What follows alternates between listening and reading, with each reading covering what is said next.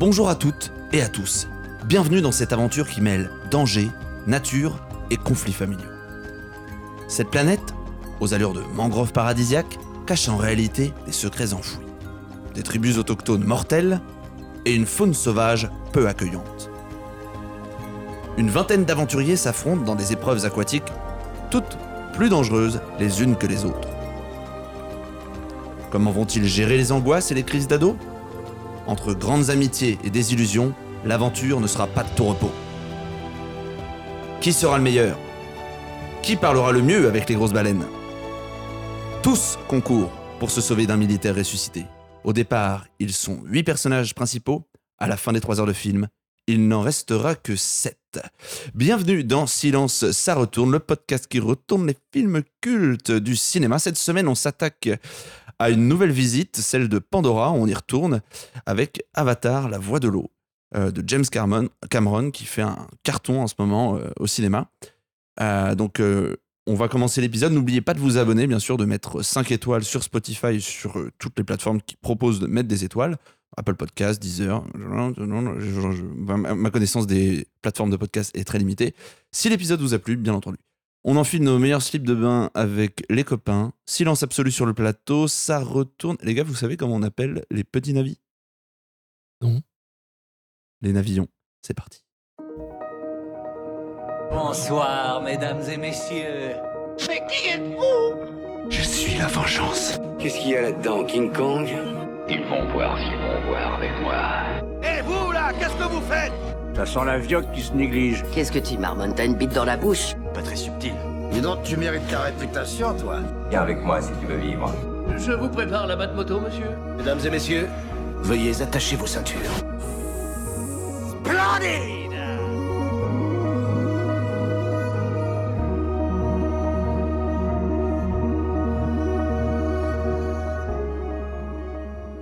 Nouveau film, nouveaux épisodes, nouvel épisode, pardon, on, on dit oui parce qu'on accorde. Euh, Aujourd'hui, je suis accompagné d'une équipe de deux acolytes avec euh, Simon, le vidéaste Navi. qui rien n'échappe et qui parle couramment Navi, également euh, le l'elfique quand on- il s'agit d'un un épisode du Seigneur des Anneaux. Salut Simon. Salut Gwen. Et Paolo, le cinéphile bon vivant, épicurien, amateur de grands moments. Bonjour, Paolo. Salut Et de Paul. Côte de bœuf. Et de Côte de Bœuf, évidemment. Comment ça va les gars? La pêche Ça roule, ça roule complètement. La pêche Et toi, ça va La pêche, euh, la voix de l'eau, la pêche. Euh, alors, D'ailleurs, pour revenir, euh, la blague que j'ai fait en introduction. c'est pour ça. Qu'est-ce que t'as dit Les pêches poussent dans l'eau, peut-être C'est vrai Alors, euh, la- bon, euh, sachez que tout à l'heure, sur la blague avec les navillons, ça a super marché. hein. D'ailleurs, on a, mis- on a dû mettre l'intro parce que tout le monde se marrait. mais malheureusement, quand l'intro Oui, oui. s'est arrêtée, bah, vous- enfin, la, la vanne était passée. Mais sachez que ça a eu un, un fort succès. Euh, on va parler d'Avatar 2. Euh, J'ai envie de vous parler, moi, d'Avatar 1 en intro. Parce que, alors, euh, si vous écoutez ce podcast, on va spoiler fort Avatar 2. Donc, si Très vous l'avez- si vous l'avez pas fort. vu, allez le voir et revenez écouter Faites le pas chier, podcast allez voir le film. hein. mettez pause, allez voir le film, remettez le podcast. Voilà un petit peu comment ça passe. Les gars, déjà, Avatar, le l'œuvre, ça vous parle, Polo, ça te parle de quoi? Ça, ça te parle comment? Moi, ça me parle de euh, la nature. La nature, ok. Et ça t'a fait Et quoi ça quoi te touche. Ça te touche, la nature? Ouais, j'aime beaucoup en fait ce que fait euh, Cameron. En fait, euh, quand tu l'écoutes un peu en interview, c'est ce qu'il raconte. Euh, son grand projet à lui, c'est de euh, faire passer ce message de protection de la nature à travers des œuvres qui ont le potentiel d'avoir une, une envergure mondiale. Et ouais, je sais pas moi. Hmm. Quand je vais voir Avatar, je suis, je suis content. C'est comme une balade en forêt, en plus lumineux et qui fait plus de bruit. En revanche, euh, Titanic te donne davantage envie de prendre l'avion. Donc ça, c'est pas très bon. Je confirme.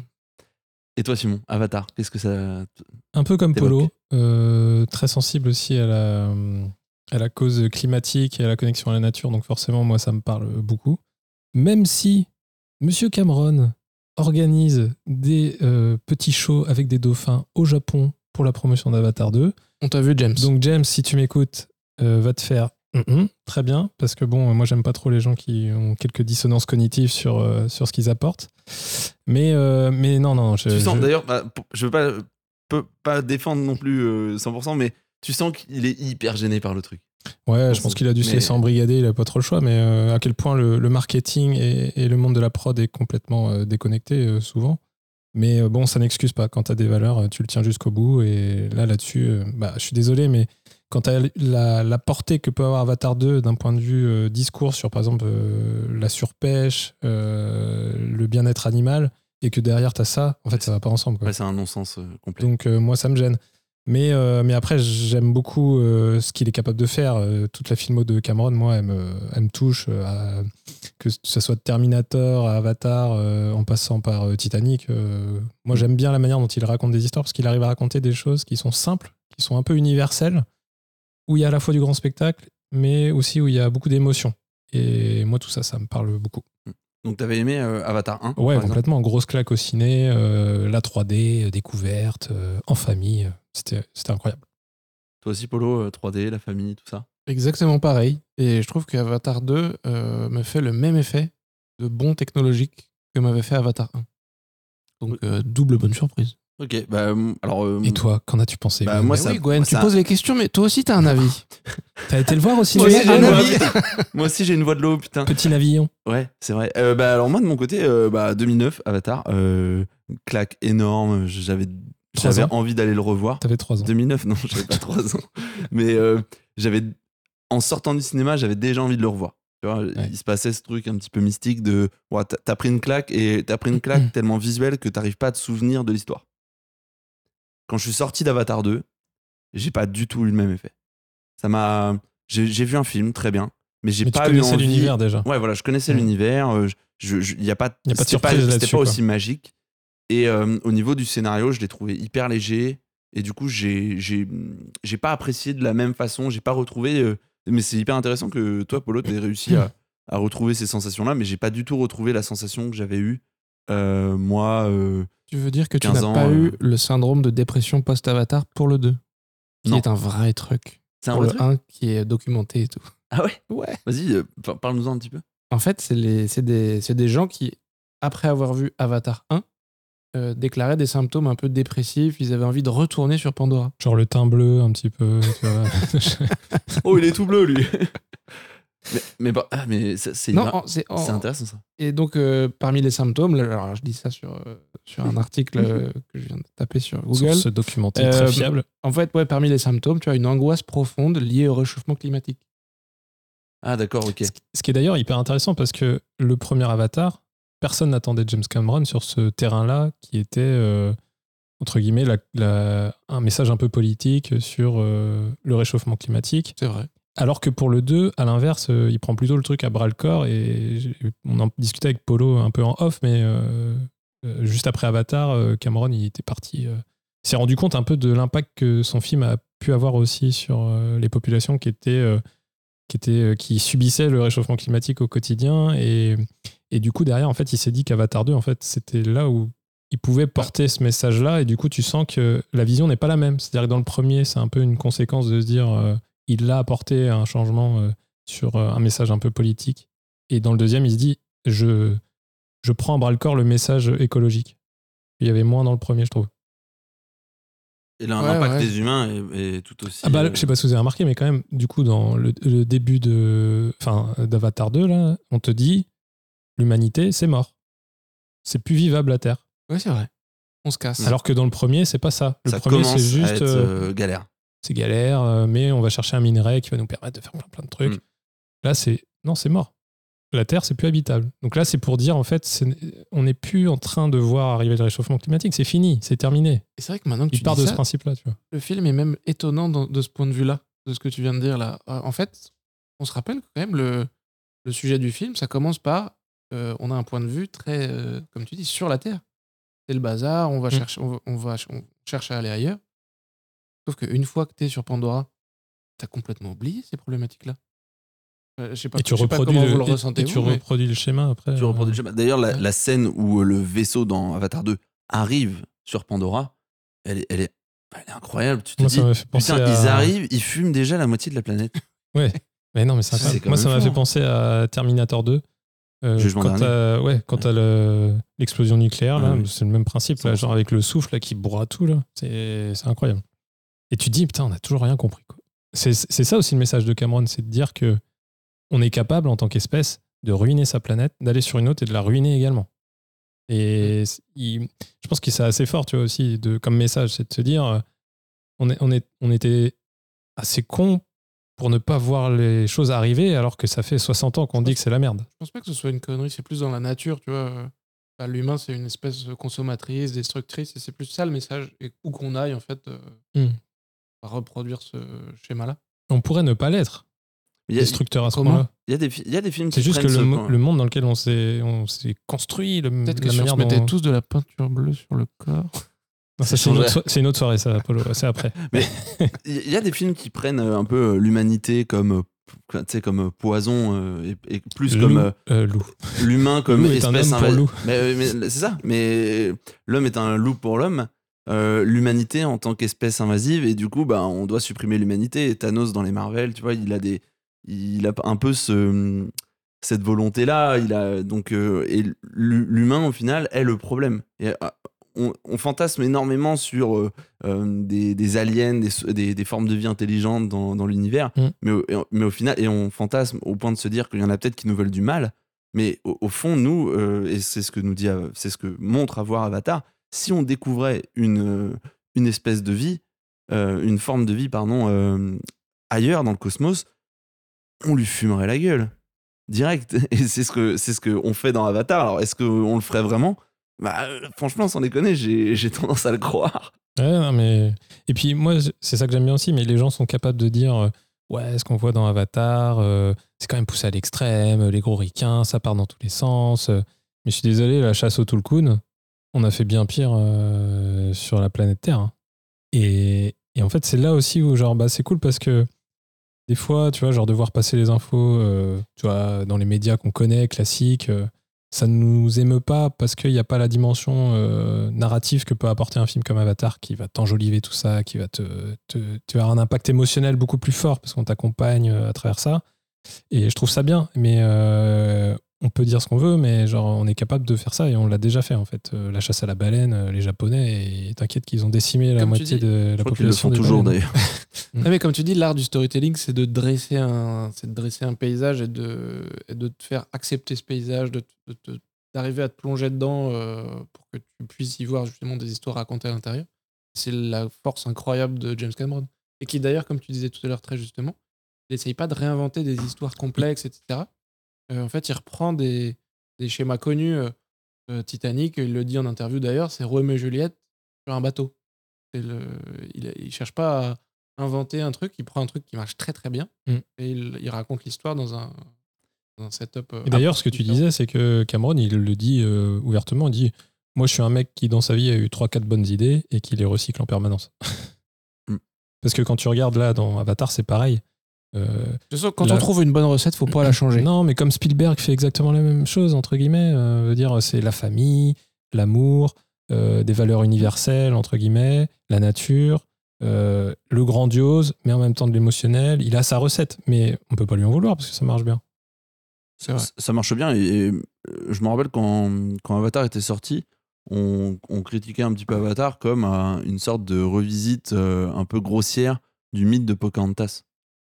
Mais- mais- qu'est-ce que Pocahontas, j'ai envie de Mais dire ouais, pourquoi pas. hein, Hein.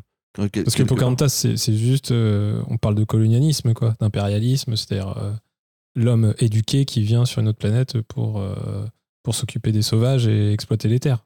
Mais euh, Pocahontas n'a pas révolutionné le genre non plus. Je trouve que c'est un peu la. C'est comme dire. Ils, euh, ils lui ont fait un procès hein, pour plagiat à l'époque de Pocahontas. Pocahontas, ça fait un. Il a gagné. un procès.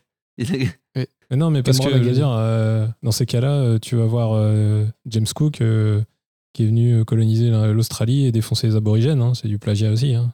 T'imagines si James Cook à l'époque il avait dit non mais vous allez voir dans quelques années on va sortir un film et je vais ga- et j'aurais pu gagner un max de pognon si En j'avais fait, James Cook, c'est le colonel Quaritch. Ja- non mais James Cook James Cameron vous voyez où je veux en venir? Ouais. on nous ment Salopard. faut arrêter faut arrêter avec ça hein. Tout ça dans la zone 51 Non, mais- blablabla. Mais moi, ce que j'aime bien, c'est que James Cameron, on a beau dire, scénario, ok, c'est simple. C'est pas, ça, peut être- ça casse pas trois pattes à un canard. Mais il a quand même euh, une sacrée euh, compétence, c'est qu'il est capable de t'emmener dans un monde qui n'existe pas et de te faire croire que ça existe et pendant trois heures d'être avec euh, Jake, les Thierry, leurs enfants, les Tulkun et vivre cette expérience-là. Et ça, c'est quand même un sacré pari parce que tout ça, c'est créé de toutes pièces. Et juste pour ça, déjà, euh, on peut euh, applaudir parce que euh, c'est très fort. Alors, moi, je suis, à la fois d'accord avec toi et en même temps, j'ai envie de dire, putain, merde, franchement, c'est dommage parce que justement, en fait, je trouve que c'est trop immersif et que des fois, on, est capable d'accepter des, erreurs scénaristiques ou des, ou des raccourcis. J'aime bien dire qu'avec des raccourcis comme ça, je serais déjà chez moi. Bah là, franchement, euh, j'arrive chez moi beaucoup plus rapidement dans pas mal d'endroits, tu vois. Mm. C'est euh, genre le- la relation, j'y reviendrai tout à l'heure dans les, dans les scènes, question, hein. dans les scènes qu'on qu'on aurait retournées. Moi, la- le, le- alors, alors pour, pour décrire un petit peu, il a un fils, Quaritch. Alors déjà, Quaritch, il, a, il est ressuscité parce qu'on a euh, sauvegardé sa mémoire et qu'on l'a mis dans le corps d'un avatar. Why not? En Petite, vrai, petite question. why not? Pourquoi est-ce qu'ils n'ont pas fait la même chose avec le frère de Jake? Mais, Bonne put- question. mais putain, super bonne question. Alors déjà, Parce, oui. que, parce que si le mec, tu peux prendre sa conscience, sa mémoire et la mettre dans le corps d'un avatar, pourquoi ils n'ont pas fait exactement la même chose avec euh, le frère de Jake ça sent, Sachant que lui, il avait l'expérience, il avait les connaissances et pour que Ils ça se passe bien. ils avaient pas la techno à l'époque. Alors, ça, c'est la réponse. Soit ça, soit, euh, soit ils n'ont pas eu le temps de le faire, tout simplement. soit ils n'ont pas eu le temps de le faire. bon, en après, effet, ils, euh, ils viennent le chercher Ils en viennent- urgence dans un bar. Ouais, ouais, ouais, mais Ils, ont, ils ont pas dû avoir le temps de le faire et une fois qu'il est dead, ils peuvent pas. ça, leur, ça leur va bien quand même, ce niveau scénar. C'est comme Ouais. se dire, euh, putain, il est mort, qu'est-ce qu'on va foutre? Ah ouais, ouais, ouais, on a sauvegardé sa mémoire, c'est bien, c'est bien ça. Mais moi, ça m'a fait un petit choc, tu sais, quand, ils- quand ils avaient dit euh, que. Donc, euh, je me rappelle plus le, le nom de l'acteur, tu vas nous le dire dans la fiche technique Stephen dans quelques instants. Stephen Lang. Quand ils ont dit que Stephen Lang allait revenir, je me suis dit, ok, bah, ils vont faire ça du coup. Tu sais, je m'étais un peu dit ça, tu vois, mais je m'étais dit, non, c'est trop. Il, il faut qu'ils fassent quelque chose avec Aiwa, un truc un peu magique et tout. Non, ils ont fait ça. Mais euh, bon, pour, ça, pourquoi pas? En Ce qui va plus mal, parce en- qu'après, tu mets ton ennemi dans le corps de. de toi, de, de, de ta. de de- ceux, ouais. qui voulaient buter au départ. Donc euh, c'est intéressant. Comme Ouais, why not? En revanche, le rapport. Alors en fait, Quaritch, il a eu un fils euh, du temps de son humanité. ça, mais. Alors déjà, tu te demandes comment il a eu un gosse, ce mec, parce qu'il est quand même pour- un peu impifrable. Pour s'arrêter sur Quaritch, j'aime bien, moi, l'idée que ça reste lui, qui change de forme, etc. Je trouve qu'on est dans le thème du film. De les humains qui passent dans des corps, machin. Ouais, mais le problème, c'est que je trouve why que not euh, ça, il va, ils vont pas assez loin dans le traitement qu'ils lui Ouais, mais donnent, là- tu vois. Ah, mais alors, autre question, si lui, tu l'enlèves, mais qui à la place? Mais Un autre gars qui, qui va rentrer dans ses choses Non, mais alors, ça, ça pose une vraie question, qui est de dire est-ce que Avatar 2 a du sens d'exister? Et aujourd'hui, ni mine de rien, c'est quand même globalement le même scénario que le 1, c'est juste qu'on te fait découvrir le monde de l'eau. Ça finit par. Et, et moi, ça me va parce que, en fait, c'est incroyable. C'est un émerveillement. Moi qui adore euh, l'eau de manière générale, c'est un émerveillement. Et j'adore découvrir ce monde-là. Mais, je suis désolé, à la fin du 2, Jake il est toujours aussi con. Il fait les mêmes conclusions à la fin du 1 que du 2. Et ça, c'est pas normal. Genre, ton, ton, normalement, tes, tes, tes protagonistes, ils, vont, ils partent d'un d'un point A à un point B, ils ont évolué en chemin, quoi. Et Jake, il est pas comme ça. À la fin, il dit Hmm, Le pacifisme, ça marche pas. Va falloir qu'on se défende. Les mecs, ils ont cramé l'arbre de vie euh, dans le premier. euh, C'était déjà le bordel. Et, et tu te dis ça à la fin du, de celui-là. Donc en fait, t'as pas, pas pigé. Et puis en plus, il prend des décisions, je suis désolé, mais euh, oh, je vais aller amener ma famille très loin, là où il y a le peuple de l'eau. Comme si euh, il allait se dire, il va visiter un village. Jack n'est pas là. Hmm, merde. Bon, bah vas-y, on s'en va. Bah non, mec, euh, il va te chercher jusqu'à ce qu'il te trouve et là, ils vont défoncer tout ce qui passe. euh, c'est- Mais il y a une tu vois, tu vois, attends, tu vois le truc venir à 15 000 km. Euh, Pandora, c'est une planète. hein. Et on est d'accord. Ils sont loin. Bon, ils sont à 400 km. Si vous vous rappelez, dans le film, ils disent Oh, on les a trouvés, ils sont à 400 km. En vrai, tu le vois venir, mais gros comme une maison. Tu sais très bien. Bien, que sûr, bah, s'ils le trouvent pas, le film s'arrête là. Bah oui. Mais c'est là où tu sais, ça serait pas. Ouais, mais ce genre de, pour moi, ce genre de ressort-là, euh, si tu les acceptes pas, euh, t'acceptes rien du tout, tu vois. Ouais. Il y a quand même une partie de euh, euh, un film. Oui, tu te focalises sur une histoire. bah, c'est les éléments de l'histoire qui sont, euh, comment dire, euh, euh, tu peux pas y couper, quoi. T'enlèves ça, il se passe Ouais, rien. tu- des fois, tu, Alors oui, toi, toi, t'aurais aimé que ça soit Moi, ce que j'aime manière pas, c'est- peut-être plus logique. Moi, ce que j'aime pas, c'est juste, c'est, c'est lié au cheminement de Jack, quoi, tu vois. Et il prend des décisions qui le font pas évoluer, quoi. Il a eu des gosses. Il a eu des gosses. D'ailleurs, on en parle de cette intro expéditive de 10 minutes là, qui te dit euh, euh, un gosse assis, un gosse par là, et elle, en fait, c'est la réincarnation d'Aiwa, mais dans le Sir Gournay Weaver. Mais faites gaffe, vous inquiétez pas, elle a une voix d'adulte, c'est un peu chelou, mais vous inquiétez pas, c'est parce que. euh, pardon, et moi j'étais là, genre, Kiri, quoi, le fromage, qu'est-ce qui se passe Rien compris, quoi. Ça- mais ça va, ça va vraiment trop vite. Limite, je pense que s'il y a Bah, une sur version 3 longue, heures 10 de film.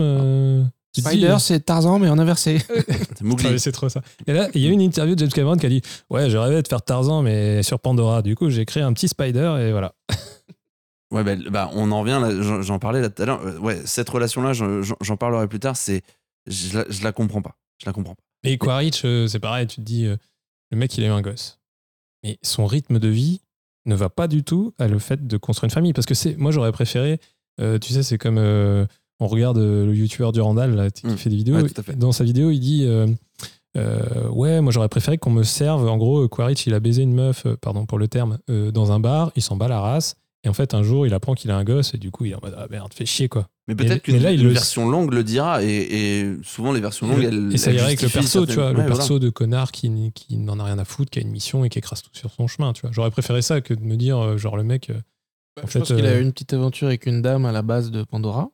Et puis voilà, c'est ça le. Oui, mais ça n'est. euh, moi, alors, euh, j'en parlerai tout à l'heure dans les scènes qu'on aura tournées. Moi, je trouve que ce lien-là entre euh, lui, qui est le clone de, de, enfin, de, de son être humain, et l'enfant, qui est le- l'enfant de l'être humain, je ne comprends pas le rapport entre les deux. Et surtout qu'ils font des choix qui sont pour moi pas du tout logiques. Mais avant de rentrer dans le détail de l'histoire, on va faire la fiche technique avec Simon parce qu'il y a deux, trois trucs qui sont assez intéressants.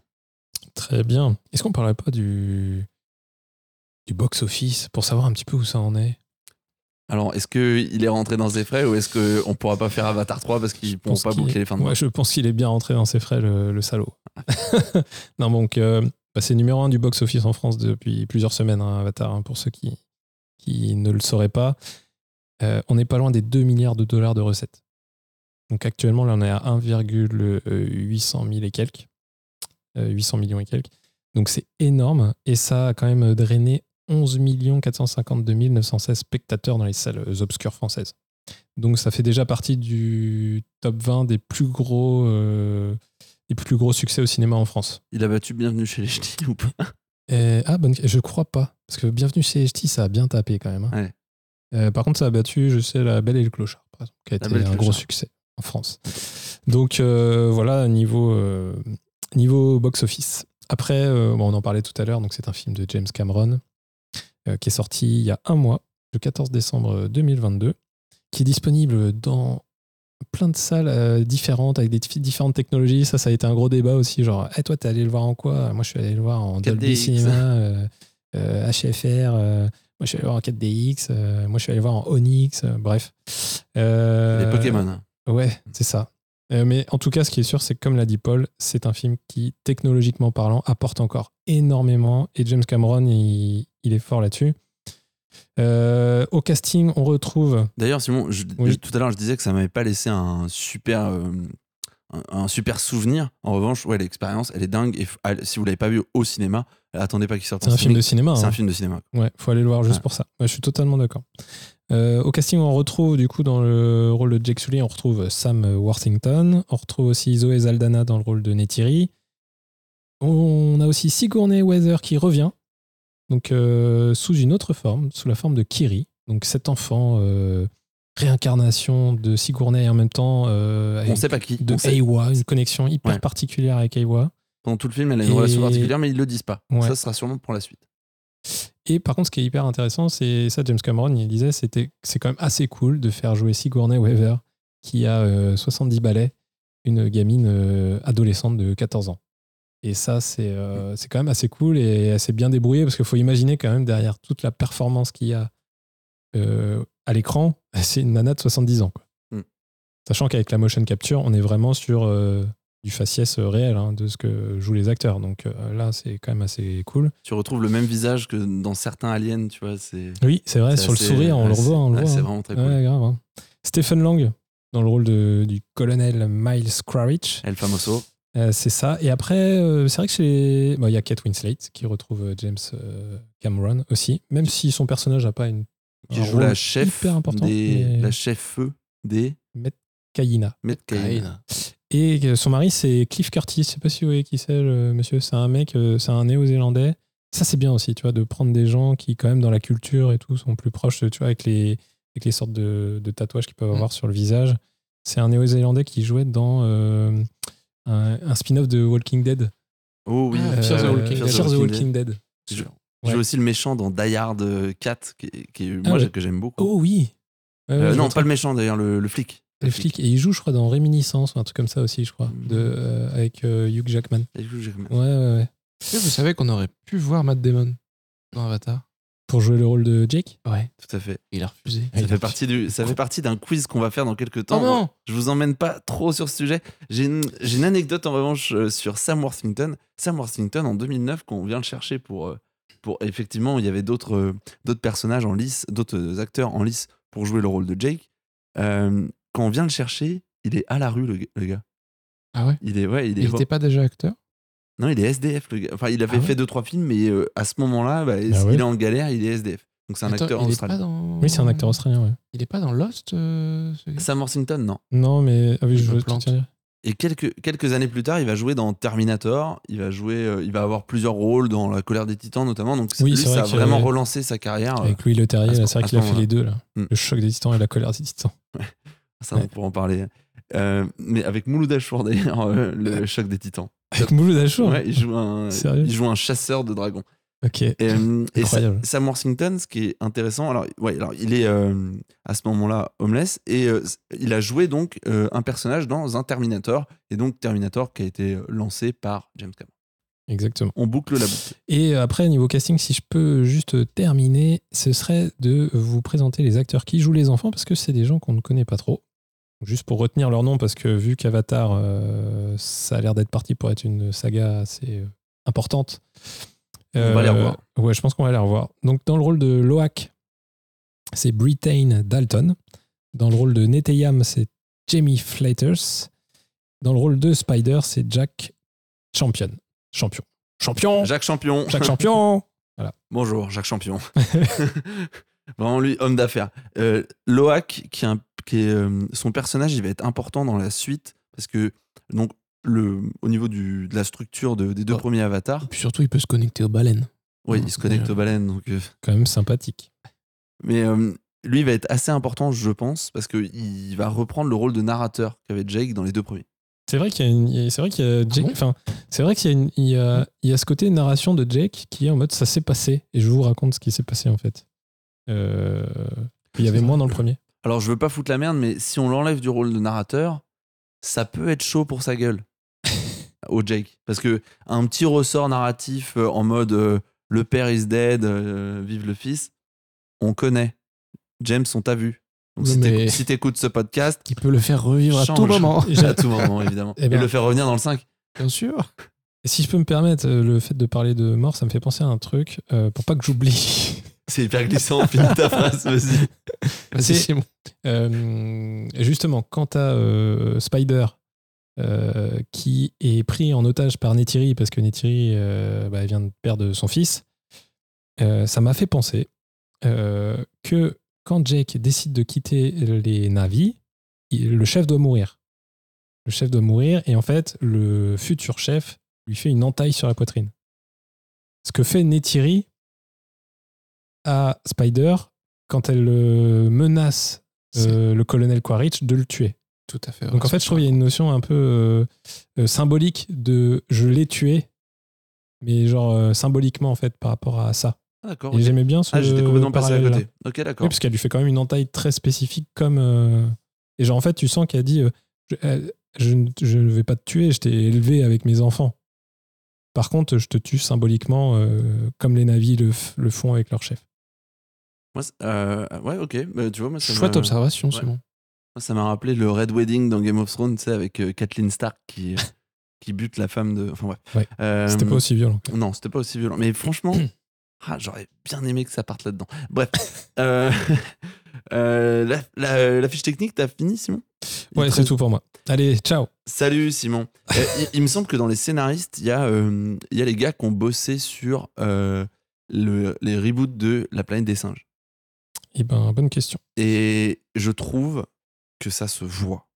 Je trouve que ça se voit dans l'écriture du scénario, dans, dans l'évolution. Moi, j'avais beaucoup aimé La planète des singes Je euh, sais qu'il a fait ça avec euh, Amanda Silver. Il y a quatre, euh, il y a quatre équipes Euh, de. mais ouais, il y, a, de scénaristes. il y a plusieurs équipes de un, par, scénaristes. un, un par opus. Parce qu'en fait, il a écrit un premier script de 130 pages, il l'a jeté à la poubelle en se disant qu'il n'y avait pas assez de surprises. Il l'a réécrit et après, comme tu dis, Polo, il, après, il a mis des scénaristes pour euh, transcrire du coup euh, ses histoires en scénario de, de film. Ah non, mais t'as raison, en fait, Amanda Silver, elle a travaillé sur euh, La planète des singes. Et je trouve que ça se voit dans le dans l'élaboration du truc. Mais tu parles du. C'est lequel euh, dont tu parles? Alors de, des, des- des Suprématie. trois premiers, donc, euh, a- Planète des singes origine. Elle, elle a Jurassic. Jurassic Elle a fait World aussi. Elle a Ah fait ouais. les trois, ouais. Jurassic World, c'est excellent. Elle a fait La planète des singes, elle a fait Jurassic World, elle a fait Mulan. Alors là, erreur de parcours. Mulan, euh, Mulan, euh, le live action. Le live action. Et ouais, et elle a fait du coup Suprématie aussi. Mais ce, qui- ce qui est intéressant, c'est que dans, je trouve dans la planète des singes, il y a aussi ce, ce côté, tiens, on va mettre en place un peu une. Donc, tu as, l'origine story de Planète des singes, les origines, et ensuite, tu as les enfants de César. Et là, tu retrouves un petit peu euh, ce, ce même schéma, en fait, avec. euh, bah, Il y a le même combat avec les humains, y a, tu peux faire plein de parallèles, en fait, entre, entre ces deux sagas. Et, euh, et ce qui est intéressant, c'est qu'en fait, cette saga-là, elle n'est pas non plus finie. Euh, à la fin de Suprématie, euh, il se passe quelque chose. Effectivement, il y a le- cette, cette suprématie qui se met en place. Et d'ailleurs, il y a un nouveau Planète des singes qui va être prévu, lancé ouais. et qui va probablement en- entamer un nouveau cycle. Alors toujours, alors ce sera Et la elle est suite. toujours au scénario, euh, Am- Amanda Silver. Donc- pour 2024. En espérant que ce soit un petit peu meilleur, moi j'avais j'avais trouvé que l'affrontement était cool, mais les suprématies, j'ai trouvé que c'était une histoire dans l'histoire, que c'était pas euh, que c'était pas assez abouti, que c'était euh, on met fin au cycle de César et puis après on va en enchaîner sur un autre. Voilà pour euh, la, moi, ça, le petit c'est- détail vrai que c'est technique c'est que pas facile, hein, genre comme tu l'expliques, quand tu fais des, quand tu veux penser une saga, bah en fait tu peux pas t'arrêter de te dire Avatar c'est Jake et Neytiri quoi. Et tu sens que James Cameron il plante les graines pour euh, que ça parte un peu, parce qu'il y a quand même beaucoup de personnages, hein.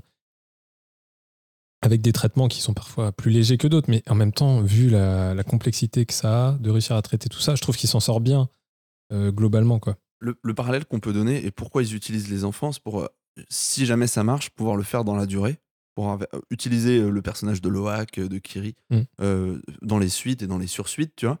Mais ce qui est intéressant, c'est que par exemple, les sagas, euh, notamment celles qui sont produites par Disney, euh, au cours des années 2010, elles n'ont pas du tout pris ce, pli- ce- ce pli-là. Euh, je prends la saga, par exemple, Pirates des Caraïbes, que j'adore. T'as le 1, qui est plutôt un film qui est fermé sur lui-même. Mhm. T'as le 2 et le 3 qui sont des suites.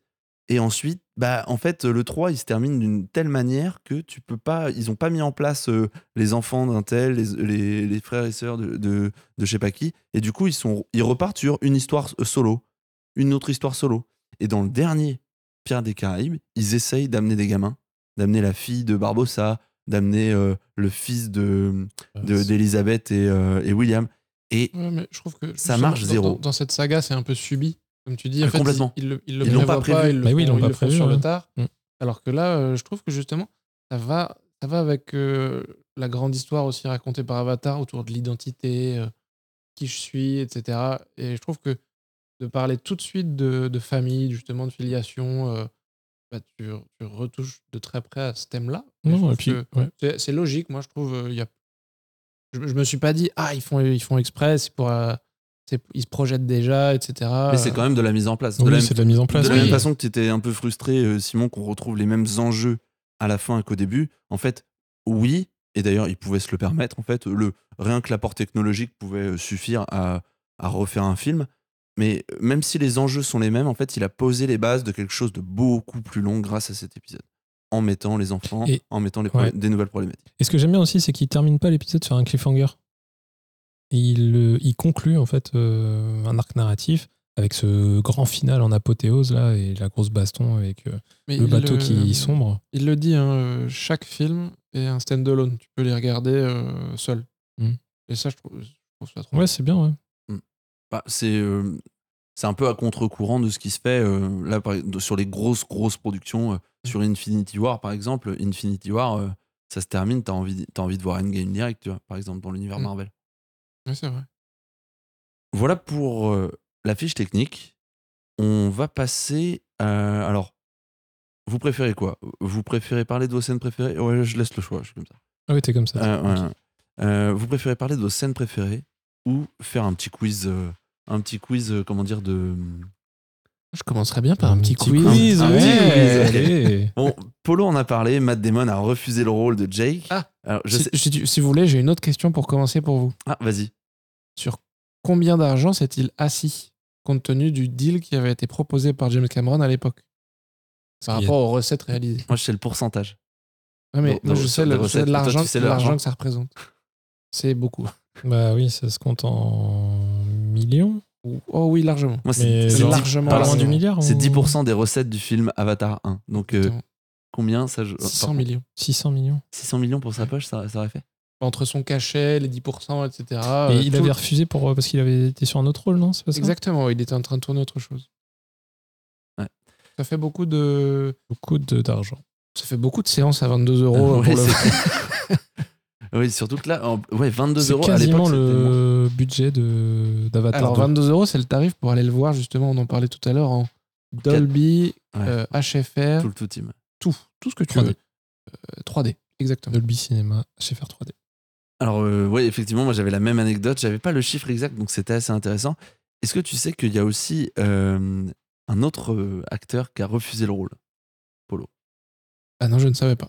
Il y a Pour- un autre pour le même rôle. Assez, assez connu, euh, Est-ce que tu peux nous donner des indices Ah ouais, des indices. Euh, alors, sa sœur a joué dans euh, The- Jake The. The Dark. Oui. Ok. Bon, euh, Simon est archi chaud là. Simon Je parle de sa sœur et je- Non, mais ça va assez vite. C'est les gens... Marlène? Marlène, sa sœur. Non, mais les gens qui, ont des frères, qui sont frères et sœurs à Hollywood, il n'y en a pas 15 000 non plus. Alors, justement, alors je disais, ouais, Maggie, Ok, Gyllen- Simon, Maggie ok. Gyllenhaal- euh, Gyllenhaal qui a joué dans le Batman The Dark Knight, Oui. euh, El Famoso. Euh, Matt Damon a refusé un rôle dans The Dark Knight. Lequel, Ah ouais? Lequel? Le- celui de double face? J'allais Harvey- le dire, Harvey ouais. Dent. Harvey Dent. Non, mais j'allais le dire. Il jouera finalement dans Interstellar, euh, dans, euh, dans un film de Christopher Nolan. Tout Je ça pour pas un gars très sympa, hein. Matthew McConaughey. Ouais. Euh, Je, je vous propose maintenant de- d'enchaîner sur des quiz. Alors, pas forcément euh, autour d'Avatar, d'ailleurs, pas du tout sur Avatar. Je vais vous donner des. Mais Attends, des- je veux coller Simon. C'est quoi le nom de Matt Damon dans Interstellar Ouais, je sais. Je sais pas. Dr. Man. oh. Oh, hamburger. Man, Dr. Man, genre M-A-2-N, euh, truc comme ça. Ouais, c'est ça. Euh, chips, hamburger personnel, pardon. D'accord, Dr. Man. Euh, oui, passons. à qui le rôle de James Bond avait été offert lorsque Pierce Brosnan a eu le rôle?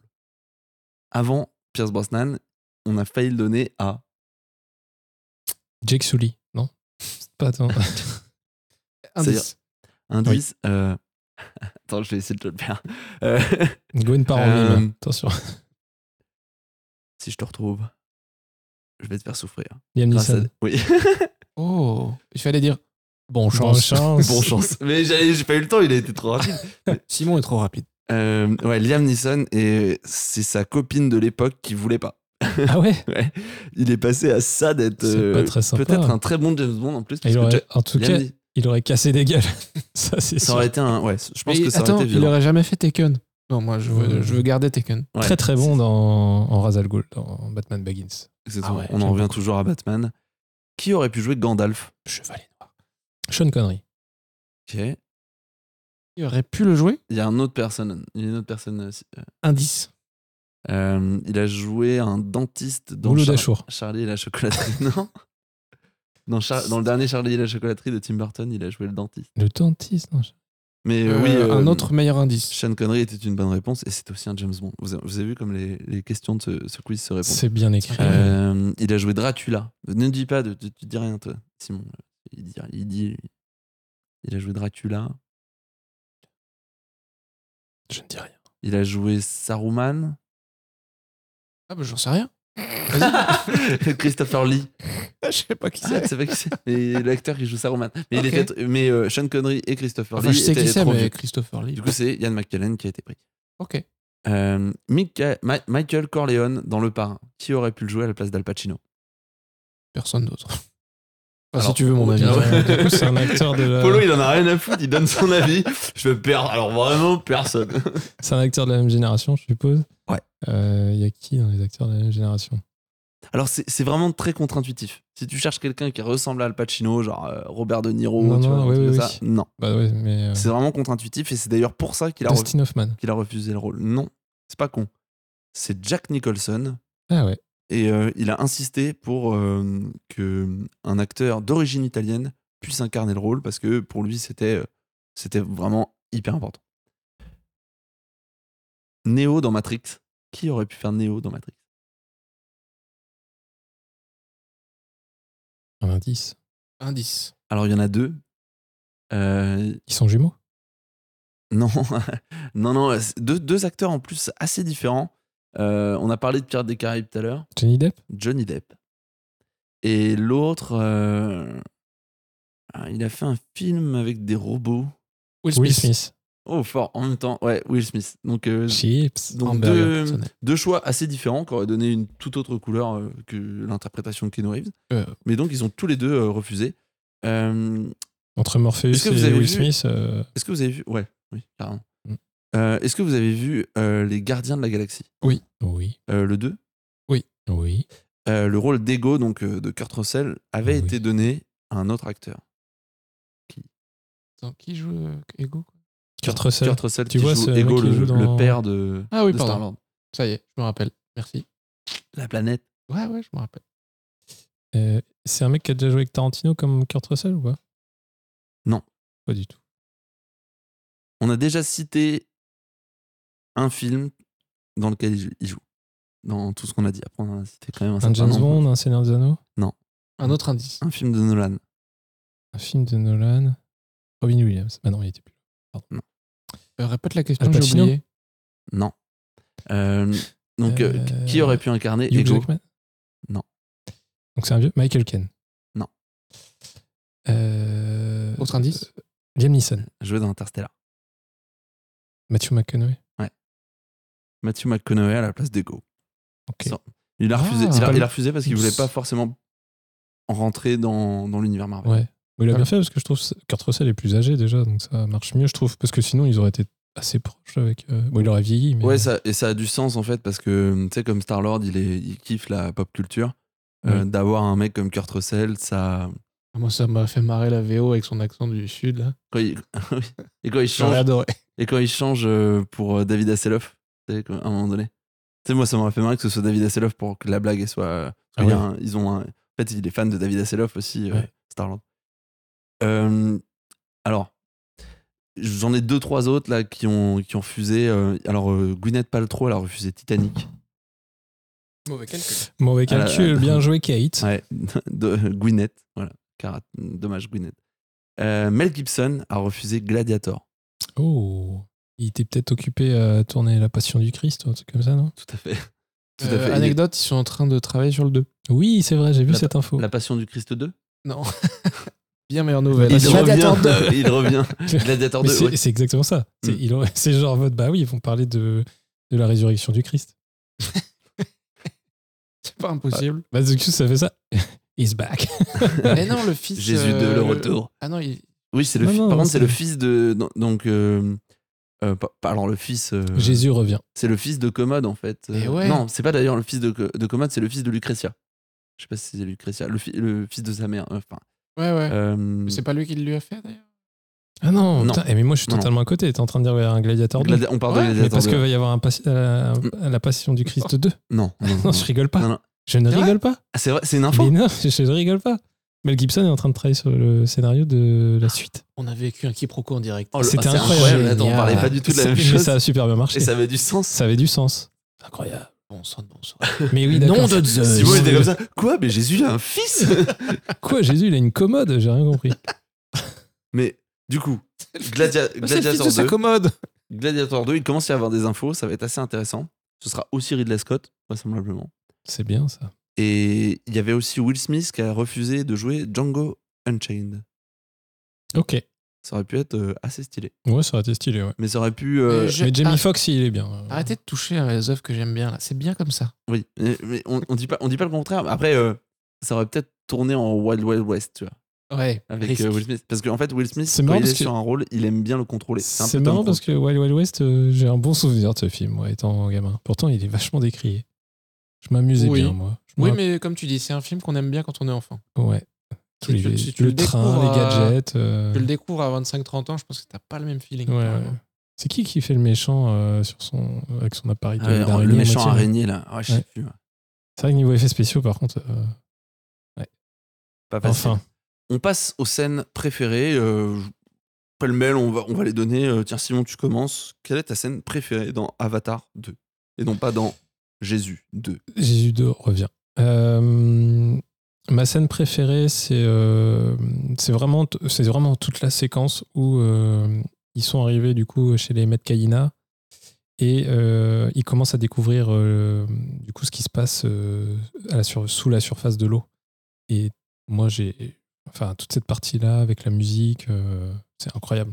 Et là, tu vois technologiquement, et puis la 3D, là, t'es avec eux, quoi. Moi, j'avais envie d'être dans l'eau et d'essayer d'apprendre à monter euh, les, euh, les ircanes des icranes des mers, là. Les ilous. Les ilous. Très les bien. ilous, c'est les petits gentils. Ah, d'accord. Et les autres, Les gros, le nom, les gros espadons, ceux là, qui- c'est quoi, là? Je sais plus. Les, les Tulkun.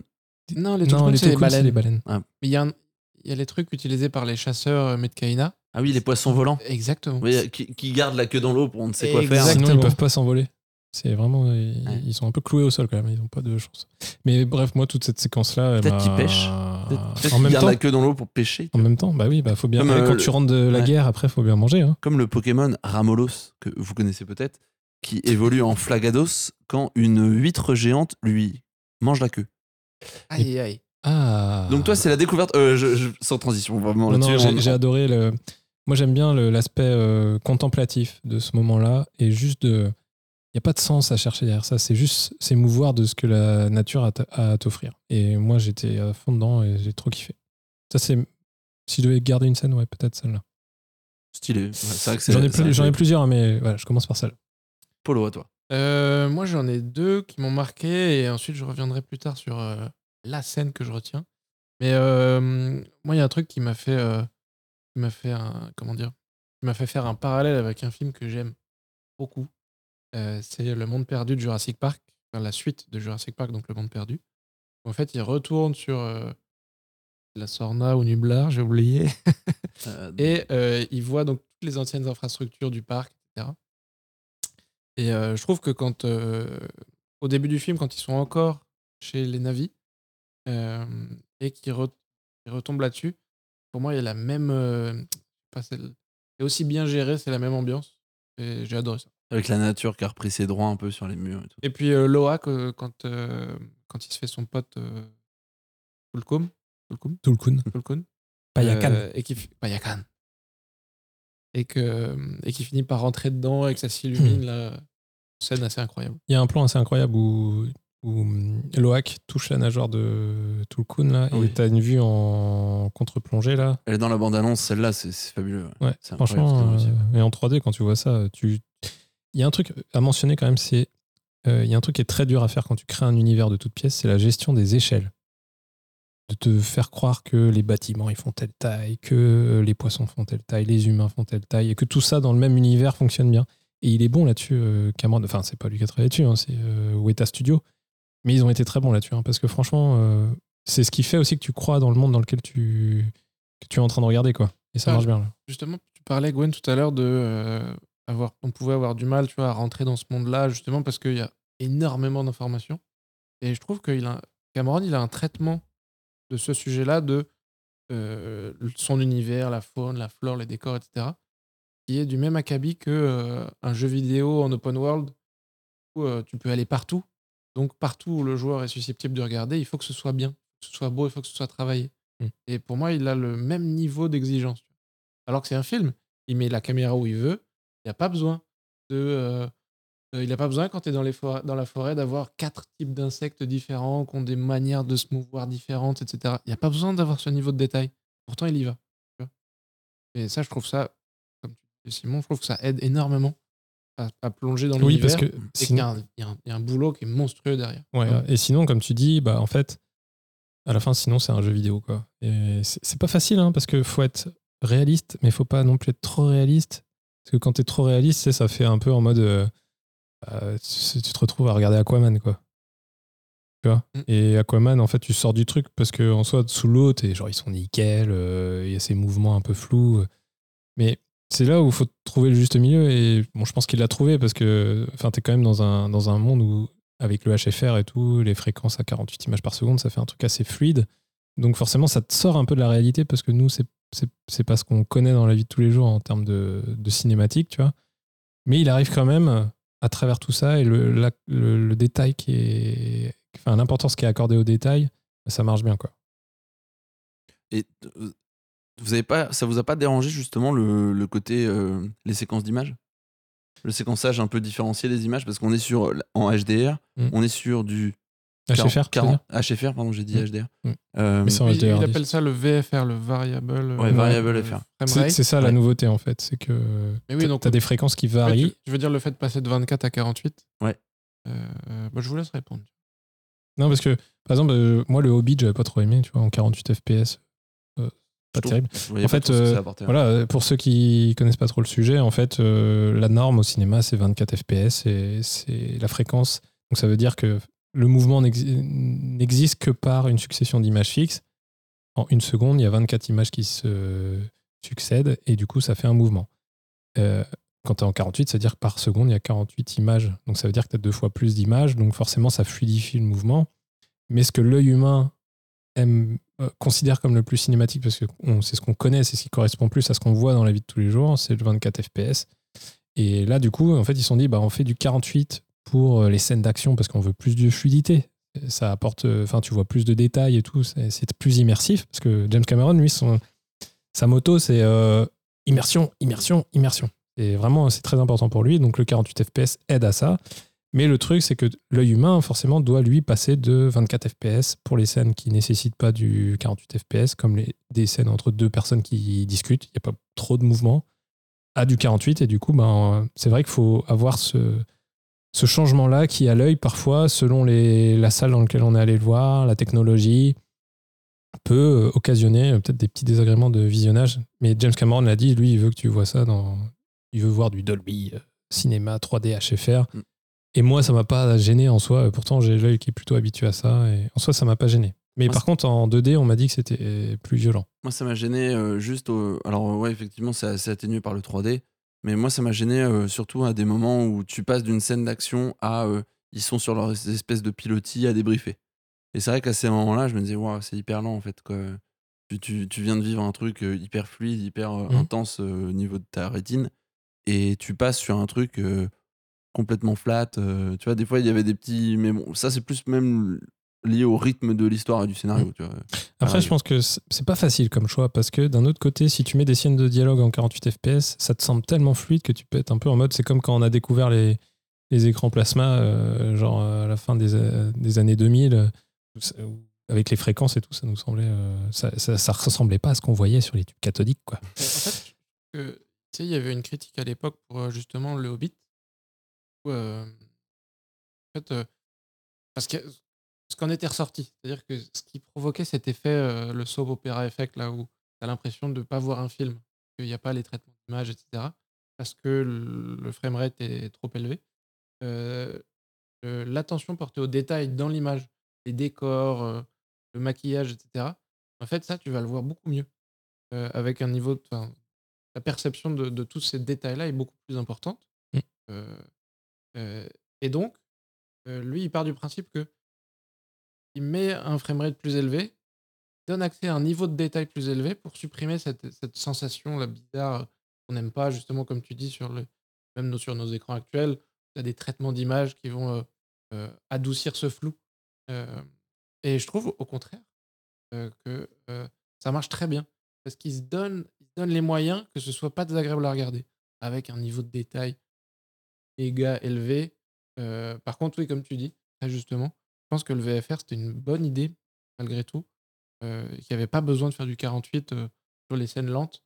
Parce que là, pour le coup, bah, tu peux faire tous les efforts du monde, mettre tous les détails du monde, etc. Euh, une scène, sur une scène lente du 48, je pense que ça fait.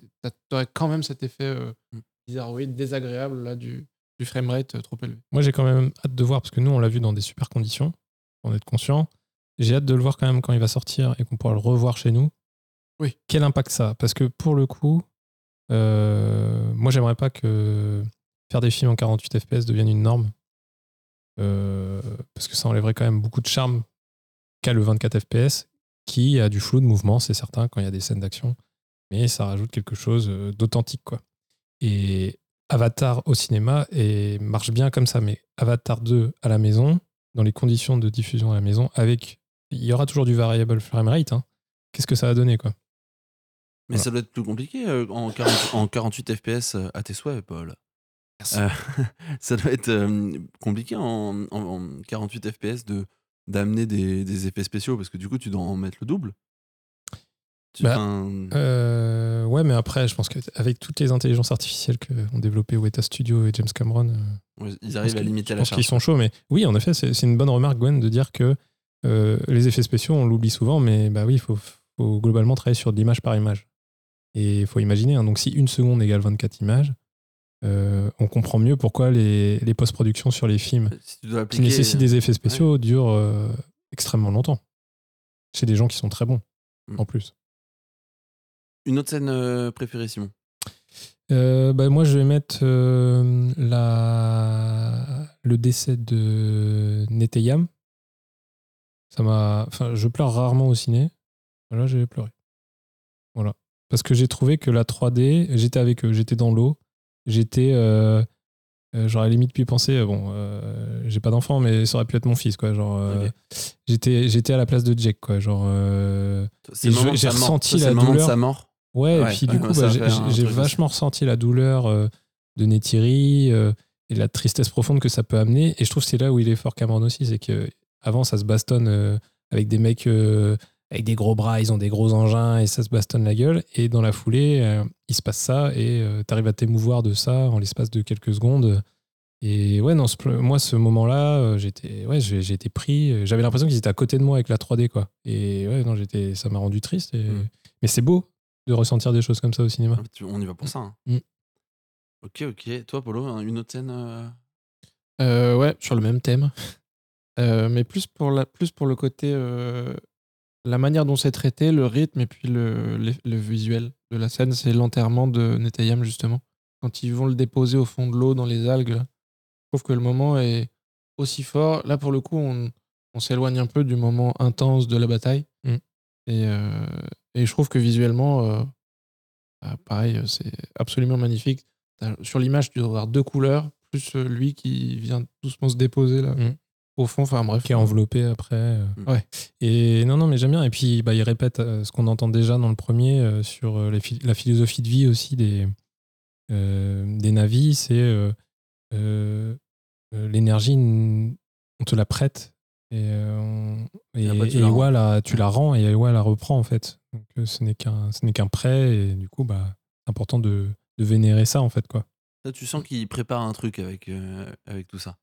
Tu sens qu'il y a, il y a des choses qui se mettent en place. Le personnage de Kiri. Bah, Kiri qui- qui commence à pouvoir maîtriser euh, les éléments naturels, tu te dis euh, qu'est-ce qui va se passer quoi Parce que là, euh, elle arrive. Ce qui est bien, ce que j'aime bien par contre, c'est qu'elle arrive à l'utiliser les éléments euh, pour faire des choses, tu vois, genre tracer un chemin lumineux dans l'obscurité de l'eau.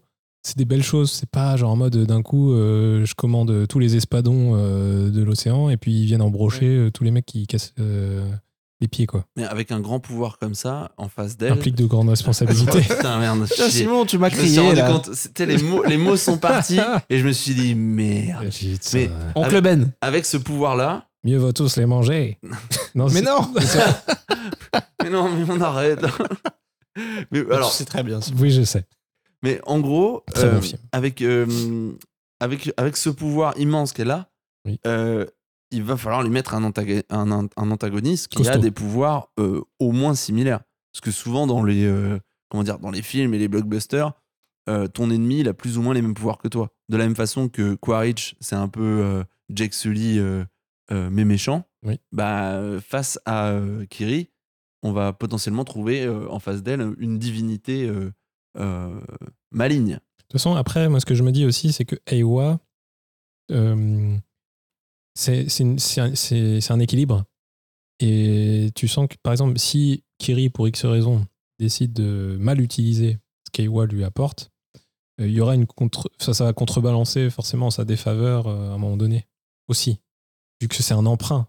En fait, euh, c'est pareil, c'est Eiwa qui, donne de l'énergie à Kiri pour maîtriser des éléments naturels, mais elle, prend, elle pourra le reprendre aussi facilement, je pense.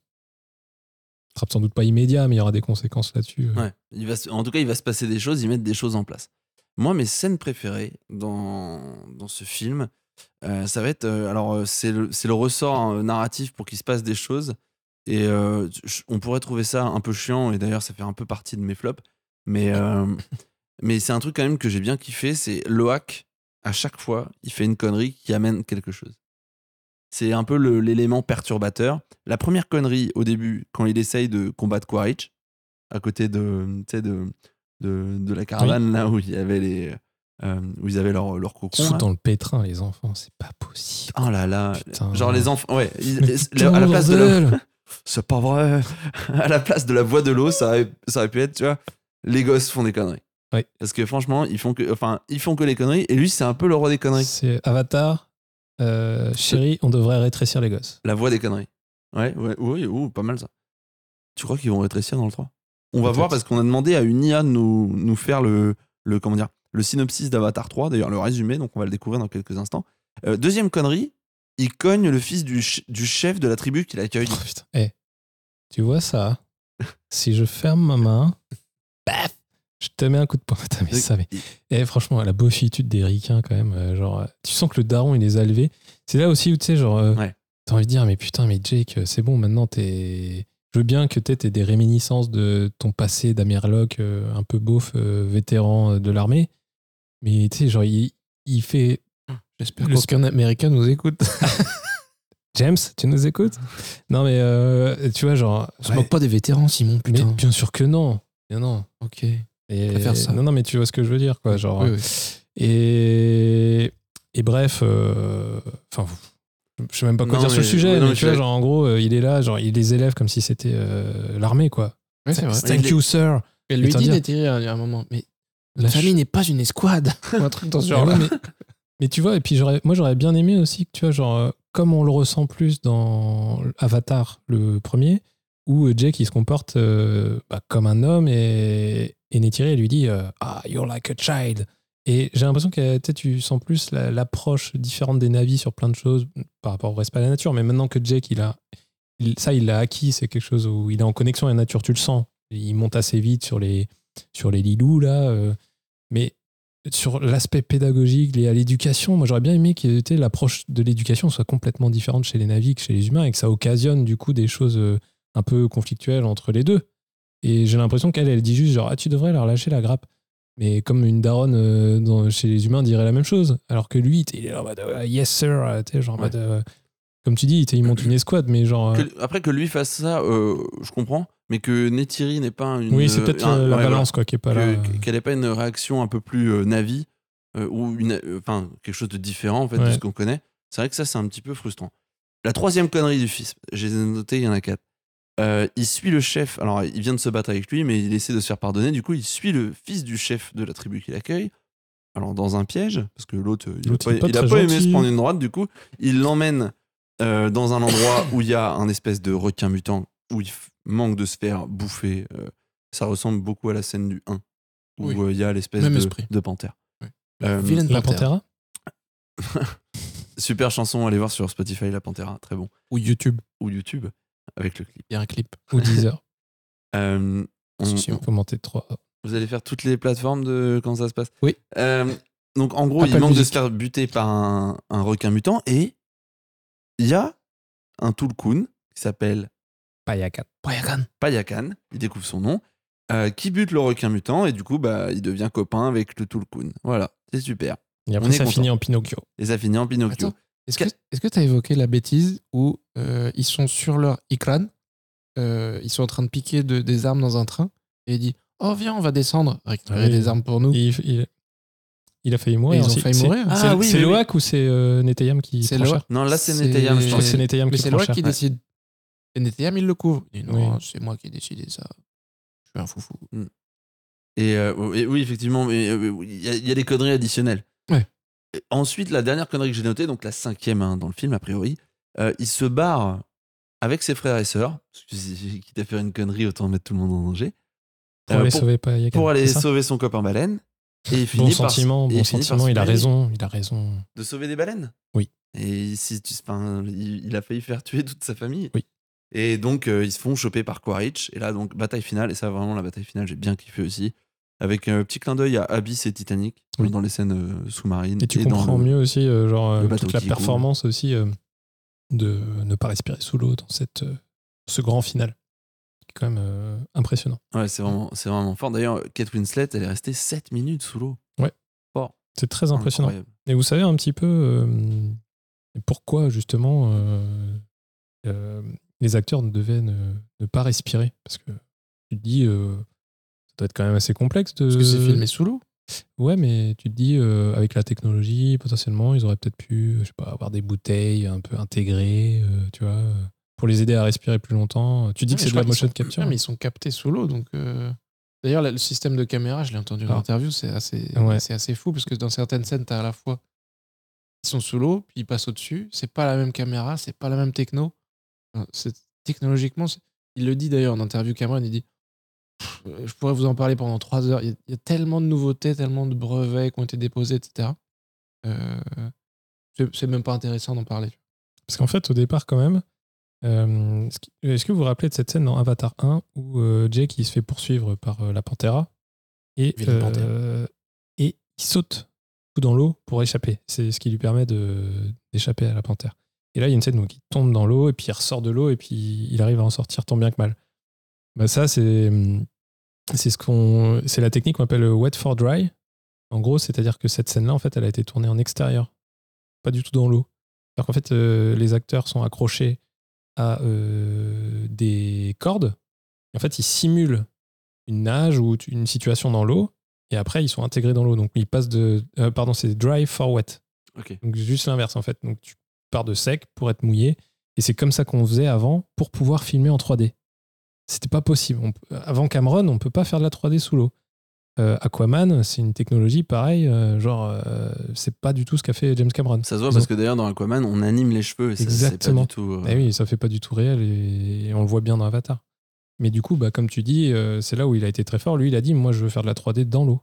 Donc, il a dû inventer une technologie pour ça. Et il a travaillé avec Sony pour à la fois avoir une caméra 3D portable, parce que les caméras 3D, faut imaginer, c'est des gros mastocs. hein. C'est costaud parce qu'il faut C'est imaginer. un qu'il faut- frigo.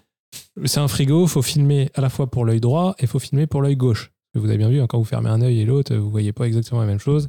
Et c'est la fusion des deux qui fait qu'on a une vision d'ensemble. Bah, c'est le même principe avec une Moi, caméra. je, quoi. je connais un mec, euh, il voit pareil des deux. On l'appelle non-œil. Mais euh, on va pas en parler ici. C'est un petit navire, lui aussi, quoi. Euh. Alors, vas-y. euh, Et euh, non, mais c'est hyper intéressant du coup. Et, et en fait, du coup, bah, c'est ce qui a permis. du coup, De, avec, ils ont, il a travaillé avec Sony et un mec en particulier qui crée des caméras spécifiques. Ils ont créé ça. Donc, ils avaient en gros sous l'eau caméra, enfin deux caméras qui filmaient du coup pour chaque œil, qui ensuite retransmettaient euh, ce signal en un seul, euh, un séparateur de faisceaux complexe et qui après était relayé par câble à une plus grosse machine en extérieur qui compilait des données et qui pouvait en extraire du coup un fichier euh, vidéo 3D. Et c'est assez impressionnant parce que du coup les mecs ils sont sous l'eau et même ils shootent avec des objectifs qui sont immersifs. C'est-à-dire que généralement on protège la caméra et on protège les objectifs. Là c'est les objectifs tout seuls sont protégés, ils sont immersifs. C'est-à-dire qu'il n'y a pas d'aberration chromatique liée à la protection en fait euh, du matériel. Hmm. Et ça c'est ouf aussi. Alors j'imagine pas le budget, mais ça c'est incroyable. Et dernier truc que je voulais dire sur la 3D, c'est que du coup, il y avait eu un problème qui était pas négligeable, comme tu dis, euh, Paul aussi, c'est tu passes de l'eau à la surface, à euh, l'extérieur. Et cette transition-là, elle est compliquée à gérer. Et même de shooter sous l'eau en fonction des perspectives, ce qui est compliqué, c'est que la lumière du jour qui réfléchit à la surface crée, crée beaucoup de problématiques pour la motion capture. Et en fait, du coup, l'intelligence artificielle sur la motion capture, elle était énormément perturbée par l'afflux de lumière qui ricochait euh, depuis la surface jusque sur les acteurs. Et ça a enlevé un petit peu les, les, points clés que les. Je sais pas si vous avez déjà vu, mais ils ont plein de points sur le visage euh, quand ils font de la motion capture. Donc en fait, ils ont dû trouver une technique pour euh, que ça fasse pas ça et qu'ils puissent utiliser euh, du coup la motion capture telle qu'elle l'est. Et ils ont rempli les bassins de plein de, billes transparentes à la surface. Ce qui fait en fait ça jouait un rôle de diffuseur de la lumière. C'est-à-dire que là, du coup la lumière tapait dans les billes et ensuite traversait l'eau mais ça évitait que du coup il y ait cette diffragration de la lumière dans l'eau, et ce qui permettait de bien utiliser la motion capture et qui permettait aussi aux acteurs de remonter à la surface euh, sans problème. Mais- Impressionnant à regarder, vous verrez des photos, c'est toutes, assez ces, cool. toutes ces techniques-là, mais toi, t'es acteur, t'as as, fait une école de cinéma, t'as euh, une école de, de théâtre, j'en sais rien. Non, il était SDF. Oui, c'est vrai. T'as fait l'école de, formation- t'as fait l'école de la rue. Putain. Mais, et on te met dans une condition où. Alors euh, là, on, on parle d'immersion par rapport au film, mais il y a une autre immersion. Immersion, immersion, immersion. C'est l'immersion dans le rôle. C'est, je, je trouve qu'ils sont assez forts, les mecs, pour réussir à se concentrer en étant. et Alors, il y a, il y a plein d'exemples de personnages euh, qui, qui n'arrivent pas en motion capture et qui font des rôles euh, nazes. Il y en a tellement que je n'arrive pas à en citer un. Mais euh, je trouve que c'est, vraiment à la fois dommage et un peu remarquable quand même de la part de ces acteurs de réussir à, à tra- à transcrire des émotions dans des conditions où il y a des bulles de polystyrène euh, qui Ouais, sont à la surface ouais. de l'eau, où ils ont euh, sur le visage des, des marques pour la technologie. Je me dis, ah, les mecs sont euh, parce que je sais pas si vous voyez bien ces images-là où du coup tu les vois en train de jouer et puis pour que euh, les expressions fa- faciales soient les plus euh, justes possibles, ils ont des chaque acteur a une caméra avec un ils ont une sorte de harnais au niveau de la tête, ils ont tous leurs points clés sur le visage et ils ont aussi une, euh, une caméra qui vient du menton jusque devant leur visage et qui capture tous les mouvements de des yeux, de la bouche, du nez et c'est pour ça qu'il y a ce niveau de détail aussi impressionnant. Mais t'imagines t'es t'es Jake et Neytiri, tu dois jouer une scène d'amour. Avec ça sur la gueule. t'es deux guignols euh, grimés avec plein de points sur le visage, t'as une caméra qui te filme la tronche, euh, C'est pour ça qu'il se t'es en collant. Il se branche par derrière. Oui, c'est pour ça. Est-ce qu'il y a des scènes que vous auriez aimé retourner dans ce, dans ce film? Est-ce qu'il y a une scène, par exemple, Euh, retourner, c'est-à-dire? euh, refaire ou faire différemment ou ne pas faire? Ah, c'est une bonne question. Moi, je- c'est pas vraiment une scène, c'est plutôt l'intro, je l'aurais refait pour qu'elle soit un peu plus compréhensible. Qu'elle prenne peut-être un peu plus son temps pour qu'on comprenne, euh, genre, bah, Jake, euh, comment il a construit sa famille, quoi. Je Et peut-être avec ouais. les, la culture euh, Navi un peu plus présente et qu'on comprenne un peu plus ça, quoi. Je pense que la, la clé, c'est la version longue sur, ces, sur ce truc-là. Peut-être. Les, les dix premières minutes, là, c'est la seule partie du film qui est euh, un chouïa frustrante. Parce que ça faisait 13 ans, tu vois, qu'on n'avait pas vu euh, Pandora. Et en fait, Ouais. on te fait le récap en 10 minutes, euh, genre. Non, mais le film, il dure déjà 3h10. Mets-moi 10 minutes de plus. Prends un peu ton temps sur le début, là. Prends 20 minutes. Et explique-moi doucement. Là, Mhm. j'ai l'impression qu'il y a un mec qui te fait un Previous Leon dans une série. Ah, regarde ce qui s'est passé Oui, avant. Hop. c'est exactement ça. Mais surtout que ça. Ça, ça, ça, c'est- c'est- ça prend pas tant son temps que ça, hein, le- la narration. hein. Ça- Il y a beaucoup de choses. Moi, les seuls moments où je trouve euh, que j'ai bien aimé, c'est justement c'est avec Kiri. Euh, Kiri, il y a- plein de moments où ça ne parle pas. Et elle est juste en connexion avec la nature. Euh, Genre, par exemple, quand elle s'endort euh, sur le- l'herbe un petit peu, là, et puis il y a, toutes les, les pulsations de Eywa là, et d'elle en même temps là, qui vibrent, et puis t'as Spider qui vient la réveiller. C'est des moments un peu subtils comme ça qui durent euh, 30 secondes, mais qui posent un peu le truc et qui. Moi, je trouve euh, ça sert vachement le récit parce que ça va avec le, avec le propos sur euh, Pandora, euh, euh, le discours écologique. Et ça, j'aimais bien, alors que parfois, t'as quand même plein de moments où ça discute un peu dans le vide, tu vois, pour juste. Mm. ça parle, quoi. Genre. Notamment Jake qui va parler de euh, gronder ses enfants, alors que c'est toujours le même schéma, genre, t'avais dit de pas faire ça, eh ben, je vais le faire quand même. Je t'avais dit de pas faire ça, ben, je vais quand même le refaire. Tu Enfin. Mais bon, c'est comme ça, les enfants, ça désobéit. Je- Ah ouais. Pour, pour revenir Sans- sur l'intro, le- je sais pas si vous avez vu euh, la version longue euh, d'Avatar, le premier, Il y a une version longue? Qui est Je- assez cool parce qu'elle elle permet de mieux prendre son temps au début. Et de la même façon, en fait, le début, je le trouve qu'il est mieux. Donc, je présume que s'il y a une version longue à Mm. Avatar 2, elle prendra plus son temps au début et peut-être qu'on pourra en reparler à ce moment-là. Oui. Moi, il y a un truc que j'ai vraiment, j'en parlais en intro là, euh, c'est la relation entre Spider et Quaritch. Donc, entre le clone, alors parce que c'est complexe, entre le clone euh, du- de son père C'est pas vraiment son père. c'est pas vraiment son père. Il y a aucune raison qu'ils aient un espèce de lien de filiation euh, Oh, qu'il est. Je suis si peu d'accord avec ce que tu viens de dire. Non, mais Mais je- Continue, continue. j'a- j'a- J'accepte que tu sois pas d'accord. Ok. Euh, en ça doit gros, être bizarre comme sensation quand même. Imagine si j'étais ton père, Gwen. Imagine si j'étais ton père. Mais en fait, euh, je suis pas vraiment ton père parce que je suis un avatar, mais qui a toute la mémoire de ton père. Euh, Mets-toi dans le personnage. Père, qu'il n'a pas connu. Père qu'il n'a pas connu. Père qu'il n'a pas connu. Mais on cherche tous un père. même si on n'en a pas. Le truc, c'est que Jake était un père pour Spider. Ils l'ont quand même accueilli dans la famille. Tu vois, ils ont pas dit Ouais. euh, Toi, petit Tarzan, euh, tu t'es trompé de film, casse-toi. Bah non, ils l'ont accueilli, tu vois. Donc, un Tarzan inversé. encore, encore, s'il avait été exclu, et c'était un peu un, c'est un paria quand même de par sa position, mais si c'était un vrai paria et qu'il n'avait pas eu d'amour du tout, je pourrais comprendre qu'il essaye de se rapprocher de la seule personne qui potentiellement pourrait être son daron. Mais en fait, c'est pas vraiment le cas. Il a déjà de l'amour avec euh, les Navy. Ils l'ont accueilli, ils l'ont fait grandir. Bah, du coup, tu dis, bah, ouais, franchement, le, gamin, il, tape un peu. il prend. Parce que y a- la scène où tu t'en as parlé tout à l'heure, où Neytiri prend en otage Spider. Effectivement, c'est bizarre. euh, Elle, elle le fait par dépit parce que elle se dit s'il y a la moindre chance que qu'il libère. euh, parce que- qui- Elle est dans la rage, C'est qui C'est. Loak qui est, qui est à ce moment-là Ou Euh, la ou petite, Kiri non C'est Non, qui c'est la toute touque. La t- Touk touk.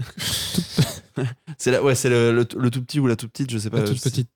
Mais euh, donc euh, oui, effectivement, il y, y a une espèce de double prise d'otage pour dire ah, libère mon fils. Non, toi libère mon fils.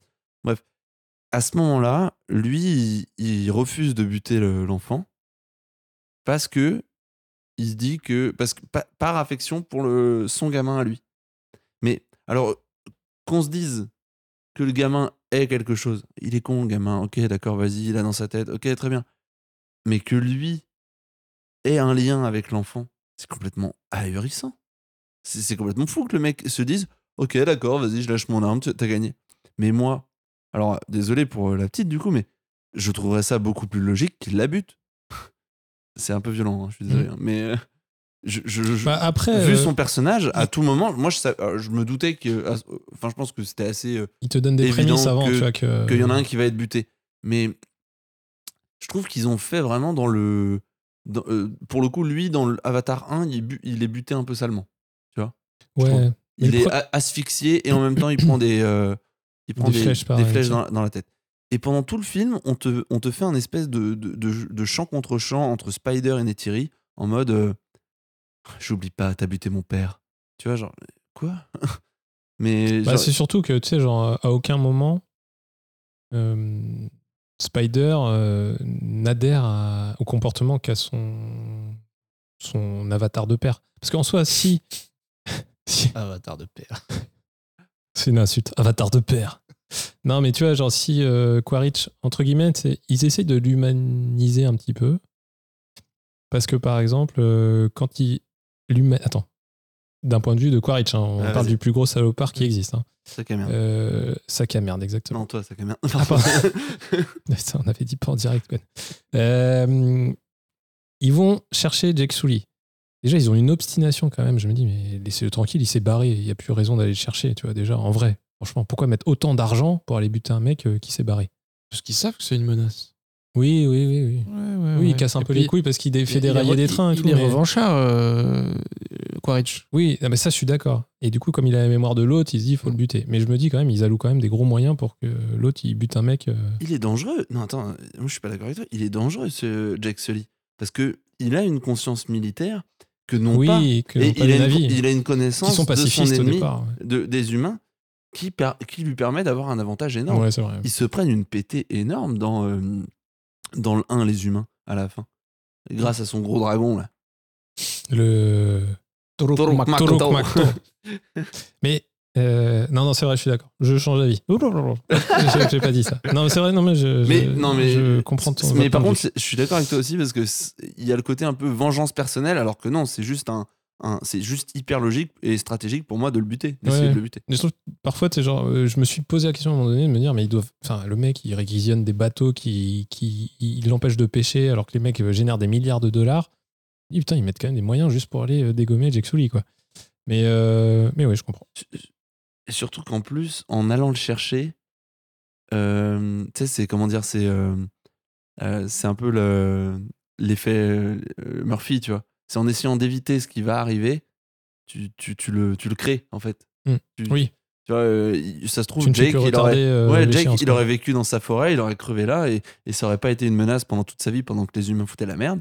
Et en allant le chercher, en essayant de le buter, ils vont en créer une menace qui va potentiellement aboutir ou pas dans euh, les suites d'Avatar. Mais entre-temps, ils ont quand même acquis des sacrées compétences parce que maintenant, c'est peuple de la forêt, très chaud sur les, euh, sur les Ikran, et en même temps ultra chaud sur les biclous. Enfin, sur les îlots. Sur les espadons. Donc, on- n'imagine pas forcément ce qui peut se passer dans Avatar 3 et d'ailleurs c'est ce que je vous Donc, propose de euh, faire maintenant. C'est je vous, Euh, donc euh, bon vous avez tous entendu parler là de de, de l'intelligence artificielle euh, Chat GPT tu connais, Polo? Que, Oui. que Paul aime, aime beaucoup. Paul c'est un petit hommage que je te fais. Euh, J'ai demandé à Chat G- euh, GPT de euh, Gepetto Gepetto Parce qu'on a parlé de Pinocchio. GPT de euh, simuler le, le scénario d'Avatar 3 et voilà ce que ça donne. Tu veux mettre la musique en même temps? Ah, alors je sais pas si ça va aller au bout de la musique. Ah, de la musique. Oui, on a un petit medley. On peut mettre le Et, petit medley en mais- même temps? Ou Je suis pas sûr. Ouais, si tu peux, vas-y. Un petit medley d'Avatar. Et je vous raconte ce qui se passe dans Avatar 3. Dans Avatar 3, Jake Sully et sa famille Navi continuent à lutter pour la coexistence pacifique entre les humains et les Navis sur Pandora. Cependant, une nouvelle menace émerge lorsqu'une faction militaire humaine, dirigée par un général ambitieux, arrive sur la planète avec l'intention de s'emparer des ressources de Pandora par la force. Jusque-là, euh, Jusque-là, euh, c'est bon, on a déjà vu. hein. Jusque-là, l'IA, sûr, elle est, elle, est, elle est assez cool. Jake et sa famille se joignent à d'autres membres de leur tribu pour combattre les humains et protéger leur monde. Pendant leur lutte, ils rencontrent une nouvelle tribu, Navi, appelée le Peuple des Cendres, qui vit dans les montagnes et possède une technologie avancée. Les cendres les aident à vaincre les humains en utilisant des armes et des tactiques uniques. Là, là, là, on entre dans quelque chose qui est intéressant quand même, dans ce paragraphe. Déjà, il a intégré, euh, ch- euh, le- Ils- l'IA a intégré Ouais. le peuple des cendres qui a été annoncé. Donc ça, Ouais, c'est ça. intéressant. Ça, c'est fort quand même de pouvoir aller chercher de l'info euh, sur la suite. C'est une folie. Ça a été annoncé? Ce sera le peuple des cendres, a priori, le Ils titre. seront gris, probablement. probablement. Je pense que tu as raison. Au cours de la bataille, Jake et Neytiri découvrent que le général humain est obsédé par la conquête de Pandora pour des raisons personnelles et qu'il est prêt à tout sacrifier, y compris la vie de ses soldats, pour atteindre ses objectifs. Finalement, les navis et les cendres parviennent à vaincre les humains et à sauver Pandora. Après la victoire, Jake et Neytiri décident de rester sur Pandora et de continuer à protéger leur monde en travaillant avec le peuple des cendres. Ils espèrent, ils espèrent pardon, que cela encouragera d'autres humains à vivre en paix avec les navis et à respecter l'environnement de Pandora. Ensuite, euh, il te met une petite truc en mode Cela est une histoire fictive, elle n'a pas été officialisée par les producteurs d'Avatar. Voilà ce que ça donne. Ça vous donne envie d'aller le voir? Euh, oui. Bah, moi, j'irai de toute manière. Oui, on va y aller, quoi. Mm. Mais du coup, c'est intéressant parce que du coup, bah, il y a ce, cette notion du peuple des cendres qui va arriver. Ça En vous- effet. Ça vous évoque quelque chose, là, le peuple des cendres ou... Bah non, mais c'est bien parce que ça va. C'est le premier était quand même très manichéen avec ce côté, euh, c'est le méchant humain qui vient exploiter la ressource et qui euh, du coup déloge les aborigènes de, de leur maison. Et je le trouve moins. Le discours est moins dans ce schéma-là, du coup, dans le 2, je trouve, parce que on te l'a déjà servi dans le premier, donc dans le 2, tu peux apporter peut-être un peu plus de nuances. Et là, du coup, de se dire bah, qu'il y a aussi chez les navis des gens qui sont pas bien, parce que là, les navis, c'est les jambons, entre guillemets, qui ne font que se révolter parce qu'on leur laisse pas le choix. Mais euh, là, c'est peut-être genre en mode Hmm, peuple des cendres, ils vont peut-être. Il y a peut-être un. Tu crois que c'est bon, le- les jambons de Pandora? Je sais pas, je suis végétarien, Gwen. Ouais, c'est vrai. Euh, le peuple des cendres, moi, ça m'évoque. le- les cendres, déjà, tu vois, ça m'évoque euh, donc euh, une identité un petit peu bah, rouge. Tu vois, euh, je pense que. ça- Avec le feu, le logo, ouais, le, le feu, côté feu. Attends, les, les peuples des cendres, ils sont gentils ou méchants là? Et Bah, un je peu pense deux, sont je pense qu'ils sont gris. Ils sont, ils sont. Ils sont à la Ah, fois gris. C'est un peu les, c'est un peu les, les méchants de Pandora quoi. Bah, peut-être, tu vois, Potentiellement. bah, je veux dire, euh, tu vois, ouais, Parce que c'est là, là, une comme tu tribu. dis, on a, on a vu que des gentils. Mais c'est ça. Les, les Maitika, les Navis, euh, c'était des gentils. Maïtik. Maïtika, ça c'est dans. je un indien sais, dans un la dans ville. Vous avez la référence. Euh, Ouais, non, effectivement, peut-être Ouais, peut parce qu'on que- va ouais, arriver sur des ouais, personnages un petit peu Parce plus que j'aurais peur de voir dans le 3, c'est une, euh, une redite du 2 qu'on vient de voir là. Bah maintenant, il, faut il qu'il. va, il va sur une autre tribu qui a des autres euh, us et coutumes, mais euh, connaissant le bonhomme et ce qu'il vient de nous faire là, ça m'étonnerait Et puis s'il lit un petit peu les critiques aussi, pas faire les entre guillemets, parce qu'il y a quand même beaucoup de gens Faire un qui peu de pointent un peu enfin, alors là, si j'ai bien compris, euh, il y a une bonne partie du 3 qui est déjà tournée. euh, Ah oui, oui. Même Oui, du c'est 4, vrai. hein, je crois. Non, le 3 est tourné. hein. le 3 est tourné, le, Par 4 en- c'est en, c'est Oui. en cours. Enfin, les vrai, critiques là, ils peuvent pas trop les prendre en compte. C'est vrai que euh, je comprends l'avis de certains, notamment Durandal, là, qui, qui, qui disent euh, Bon, bah, le mec, dès 2010, il nous dit Les gars, Avatar, j'ai une idée, j'ai une histoire, en fait, je l'écris. Après, non, j'ai pas une histoire. J'ai deux, trois, quatre, quatre, cinq histoires à vous raconter. Waouh, putain, le mec, incroyable, imagination débordante. Il doit en avoir des trucs à raconter. Quand tu vois l'histoire du 2, tu te dis, est-ce qu'il a autant de choses à raconter que ça pour en faire 3, 4, 5 euh, Je sais pas. J'espère qu'il sait où il va, mais comme je disais, moi je trouve qu'il y a beaucoup de similitudes quand même entre le 1 et le 2. Donc qu'est-ce qu'il veut nous amener? Et comme tu dis, Polo, c'est pour ça que tu vois, tu es en train de dire, euh, bon, le 3, j'espère qu'il va pas nous servir ça à la même sauce, parce que là, pour le coup, on se sentirait un peu dans l'impasse de se dire, bon, bah, en fait, arrête-toi là, quoi. On verra. Je pense pas. On verra. Je- ça m'étonnerait. Vous pensez qu'il va faire des suites en fonction des différents éléments? Par exemple, pour leur donner une, une identité aussi euh, visuelle. Un peu Là, tu veux dire euh, le peuple de la Le- Terre bah, la euh, Terre, La voix de l'eau, le peuple des cendres. Ah non, parce euh, qu'il piquerait une. Les enfants de la boue. Il piquerait le principe de Avatar, le, le dessin Le- animé. Ouais, j'adore. de l'air. Ouais. Et ça me ferait mal. Mais J'y ai pensé, tu vois, je me suis dit, tiens, c'est intéressant. Ça ferait vers- mal à ton Pandora Déjà, j'aurais dû peut-être dire ta Pandora, je sais pas. Ah, j'ai pas la. C'est un bijou aussi, Pandora. Euh, Ouais. J'ai un dernier quiz pour finir ce- cet épisode. Ah, j'adore les jeux. Alors, Après, on pourra parler de la musique aussi. bon, on peut parler de la musique maintenant, tiens, parce que. on- Tu veux on- finir par le comme quiz ça, on a, pas on a- Ouais, comme ça, on finit par le Ouais, quiz. d'accord, ok. On- Non, alors, parce que quand même, ça, c'est un point important. James Horner. Ah là là, qu'est-ce qui nous manque? Vous Ah, manque et pas non pas Yvette Horner. Rien à voir. Rien à voir, même si c'est sa sœur. Euh, euh, moi, il me manque quand même un James Horner sur ces deux. Sur ce film-là, oui. Ouais. Effectivement. Parce que Alors, j'ai euh, la il- BO, euh, c'est pas du tout au même niveau. C'est pas au même niveau. Mais c'est son élève. euh, Oui, exactement. Qui s'appelle, très beau prénom, Simon. Oh. Simon Franklin. Et je pense que c'était le meilleur choix possible pour travailler sur la suite parce que il a travaillé avec James Horner sur le, sur le 1, mais il n'est pas au niveau du maître hein, quand même. Parce que, en fait, tout ce qui marche super bien en, termes de musique dans Avatar 2, c'est dès lors où on retrouve les petites notes de Avatar 1. Et je trouve qu'il n'a pas réussi, notamment chez les maîtres Kaina, là. Attends, Simon, est-ce que c'est grave ça? Est-ce que l'histoire nous a pas Non, appris qu'un thème qui a Bien fait sûr. ses preuves, Jurassic c'est- Park, Oui, tu peux le réutiliser autant de fois que tu veux, tu peux lui faire des variations, ça marchera. Mais je suis d'accord, il n'y a pas de souci. Sauf qu'il y a une nouveauté dans Avatar 2, c'est l'arrivée du peuple de l'eau, les maîtres Kaina. Qui dit nouveau peuple, dit nouveau thème. Ça, c'est c'est- c'est comme ça que tu composes dans la musique. C'est- Non, mais c'est comme ça. Ok. ok. Pandora, t'avais le thème des navis qui, euh, quand ils C'est comme ça. les icranes. Ok, euh, Simon. Non, mais en vrai, Simon, Simon, Simon, il t'avait. Oui, mais c'est comme ça. Euh, et- tu fermes ta gueule. Simon, Simon, je, je fais l'arbitre. Il a, Paul a rien dit. Il attaque pas comme ça.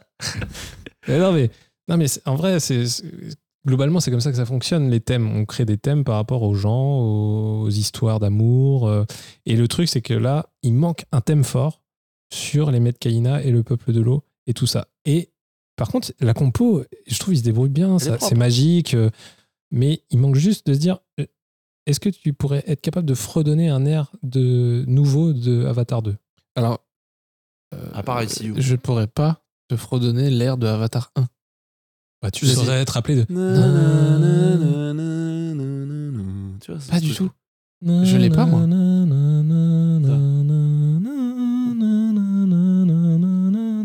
Je ne l'ai pas du tout. Tu l'as pas Ah, putain. Pas du tout. Mais. Bah, Ouais, bah, moi, je trouve que ça, ça marque, tu vois. ça- Moi ça me marque aussi, moi ça me marque aussi et ça me manque Ça de un pas peu. avoir euh, ce thème un petit peu où tu te dis ouais c'est du génie, c'est génial. Mais par contre, euh, enfin, c'est pour ça que j'ai quand même fait un medley pour qu'on puisse comprendre un peu ce qu'a proposé Simon Franklin, parce que ça reste très honorable, ça sert le film, mais c'est pas au niveau de James Horner, et c'est là où moi je trouve il manque. La musique, Peps. je la trouve bien, mais euh, légèrement caricaturale, en fait. C'est ce qu'on attend. Parce que c'est ce qu'on attend, elle te. Moi, elle me. je- Comme je dis, je suis incapable de fredonner l'air du 1 ou du 2, peu importe. Et toi, toi t'as bien aimé la, la, la BO de Jurassic World, enfin. Non, Je de Jurassic même pas, Park. Mais non non, tu disais que la BO de Jurassic World elle était bien. J'ai jamais dit ça. T'as jamais dit ça? Moi, tu parlais du thème de Jurassic Le Park. thème de Jurassic Park, Oui. qu'ils réutilisent Mais- autant qu'ils veulent, il marche toujours. Mais en fait, euh, je pense que je mets absolument pas en cause le thème, et je suis très content qu'il l'ait réutilisé, et c'est hyper important, parce que le thème est lié à Pandora. Mais c'est juste que quand tu viens apporter une nouvelle pierre à l'édifice, j'attends que cette pierre-là, elle soit du niveau de la pierre précédente. Et je trouve que Simon Franklin fait très bien la masterisation, la composition, c'est-à-dire que l'utilisation des instruments pour apporter des choses, une- des sensations, la notion de magie quand tu vois ce qui se passe dans l'eau, pas de souci, mais il n'y a pas de thème fort. C'est juste ça que je voulais dire. Moi, je Pas suis de thème d'accord fort. avec Simon. Moi, Il n'y a pas de thème fort Simon. tout court. Est-ce qu'on peut juste écouter un peu de Simon Frank C'est parti. Des choses qu'on n'entend pas dans Avatar, quoi.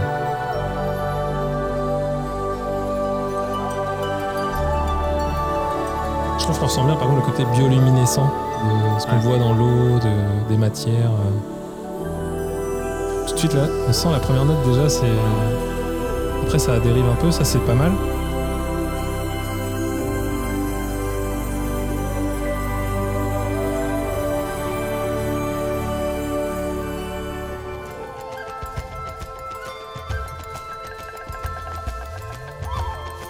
Le côté un peu tribal, Paul qui, Paul qui fait une tête en mode.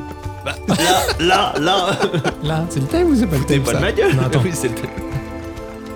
Ça c'est différent, mais c'est. Un peu. il y a- Mais ça, Ça reste tourne bon. autour, en Mais fait. c'est pour ça qu'il est bon. Par contre là. Hop, tu vois, tout de suite, ça c'est le thème d'Avatar 1. Pandora, quoi, c'est le thème de Pandora. Ça c'est top.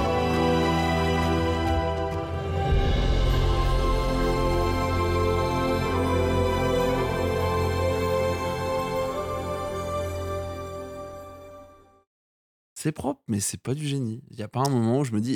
Et, c'est un peu ce que j'attends, moi, d'un aussi un énorme blockbuster c'est qu'il y a un moment où, au niveau de la musique, tu sois.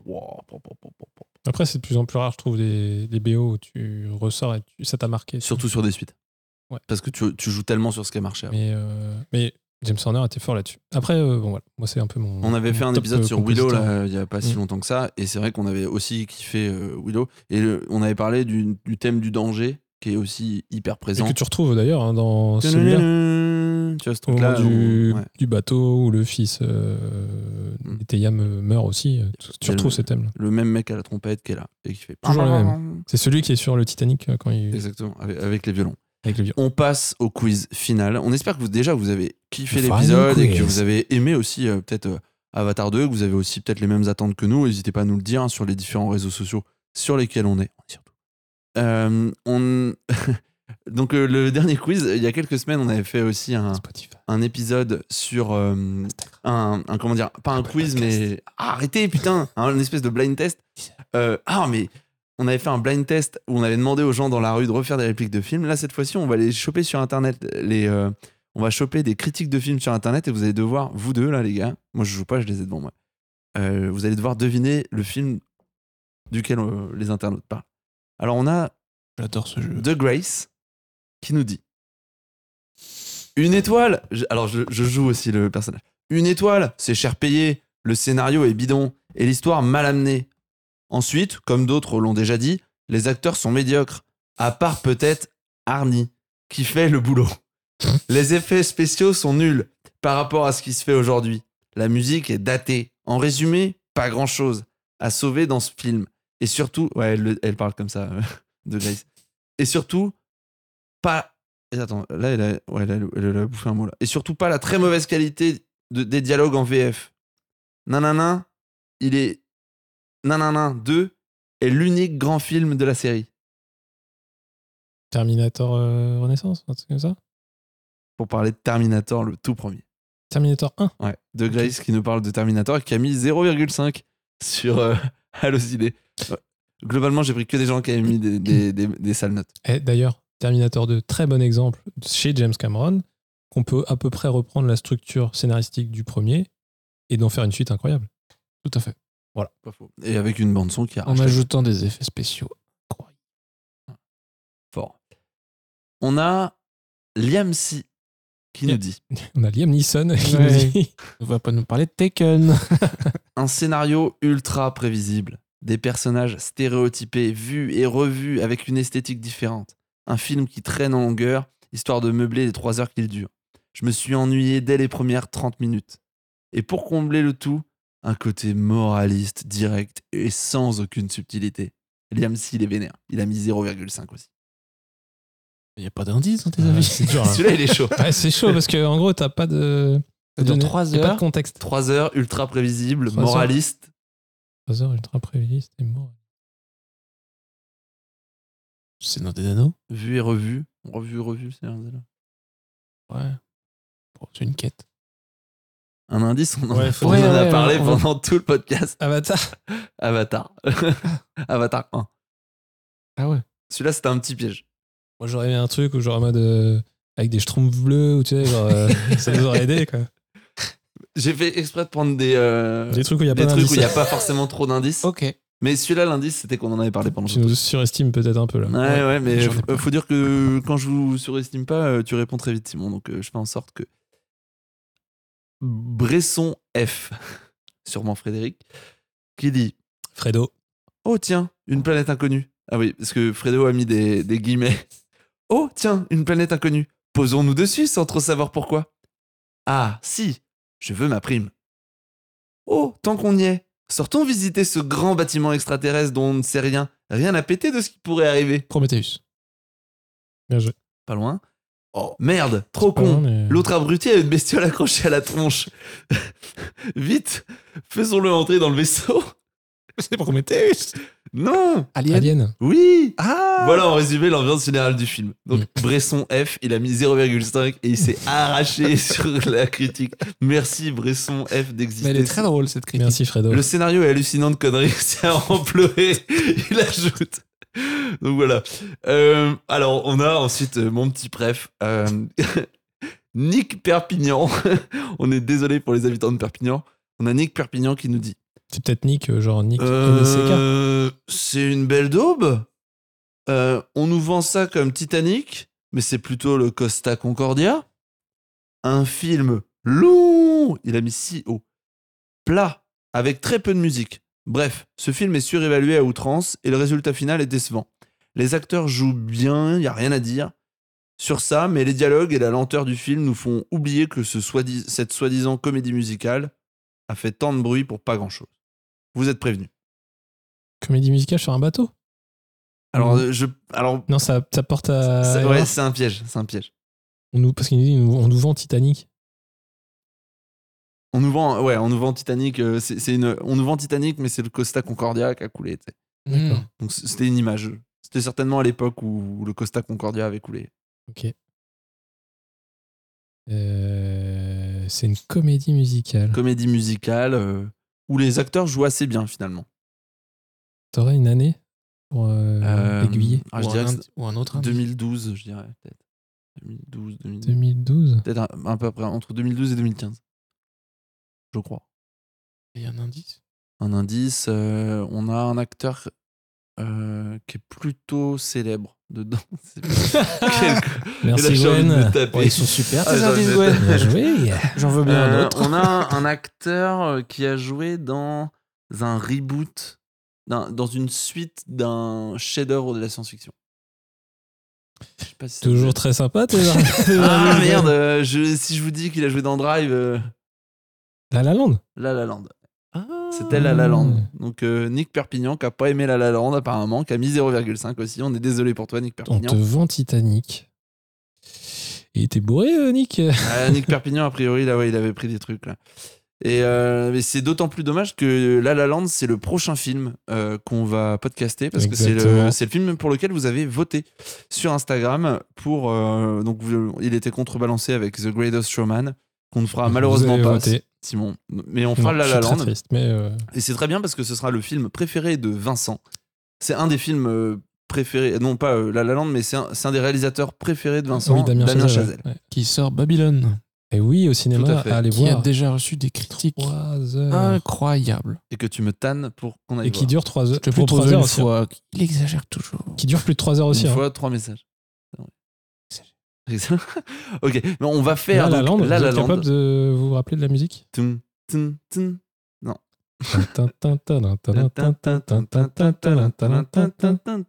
Voilà, ça, c'est quand on sait composer la musique, on s'en rappelle. Ok, Merci Simon. fort, voilà. Ça, C'est pas faux. C'est qui qui a fait la musique de La La Land? Qu'on tease un peu l'épisode? Euh, Justin Hurwitz, un truc comme ça, je crois. Justin Timberlake? Justin Timberlake. pendant tout le film, Justin Timberlake. Donc on fera euh, cet épisode dans quelques semaines, quelques jours, en fonction du retour de ski de Vincent, en espérant qu'il ne soit pas cassé les cordes vocales, car il peut très bien podcaster avec les jambes cassées, ce qu'on ne lui souhaite absolument pas. Euh, on vous remercie euh, pour votre écoute, vous êtes de plus en plus en plus à nous écouter, donc ça fait plaisir. On va dépasser un record d'écoute très prochainement, probablement avec cet épisode, sans aucun doute. En tout cas, on vous Au moins remercie. 30 pour- 000 écoutes sur cet épisode d'Avatar. Oui, c'est Si sûr. on prend le ratio par Si on prend le ratio, nombre d'entrées. c'est obligé. Obligé. C'est proportionnel. Voilà. Donc on espère en tout cas que euh, cet épisode vous a plu et n'hésitez pas à nous suivre bien sûr sur les réseaux sociaux pour Spotify, avoir et vous euh, pour avoir les, derniers euh, épisodes en ligne. Ah, j'aime pas quand vous faites ça. podcast. Et bien sûr à vous abonner sur les différentes plateformes, sur votre plateforme favorite pour avoir une petite notif quand un épisode sort. On vous remercie et on se quitte avec une petite musique qui va vous plaire. On retourne sur Pandora pour la.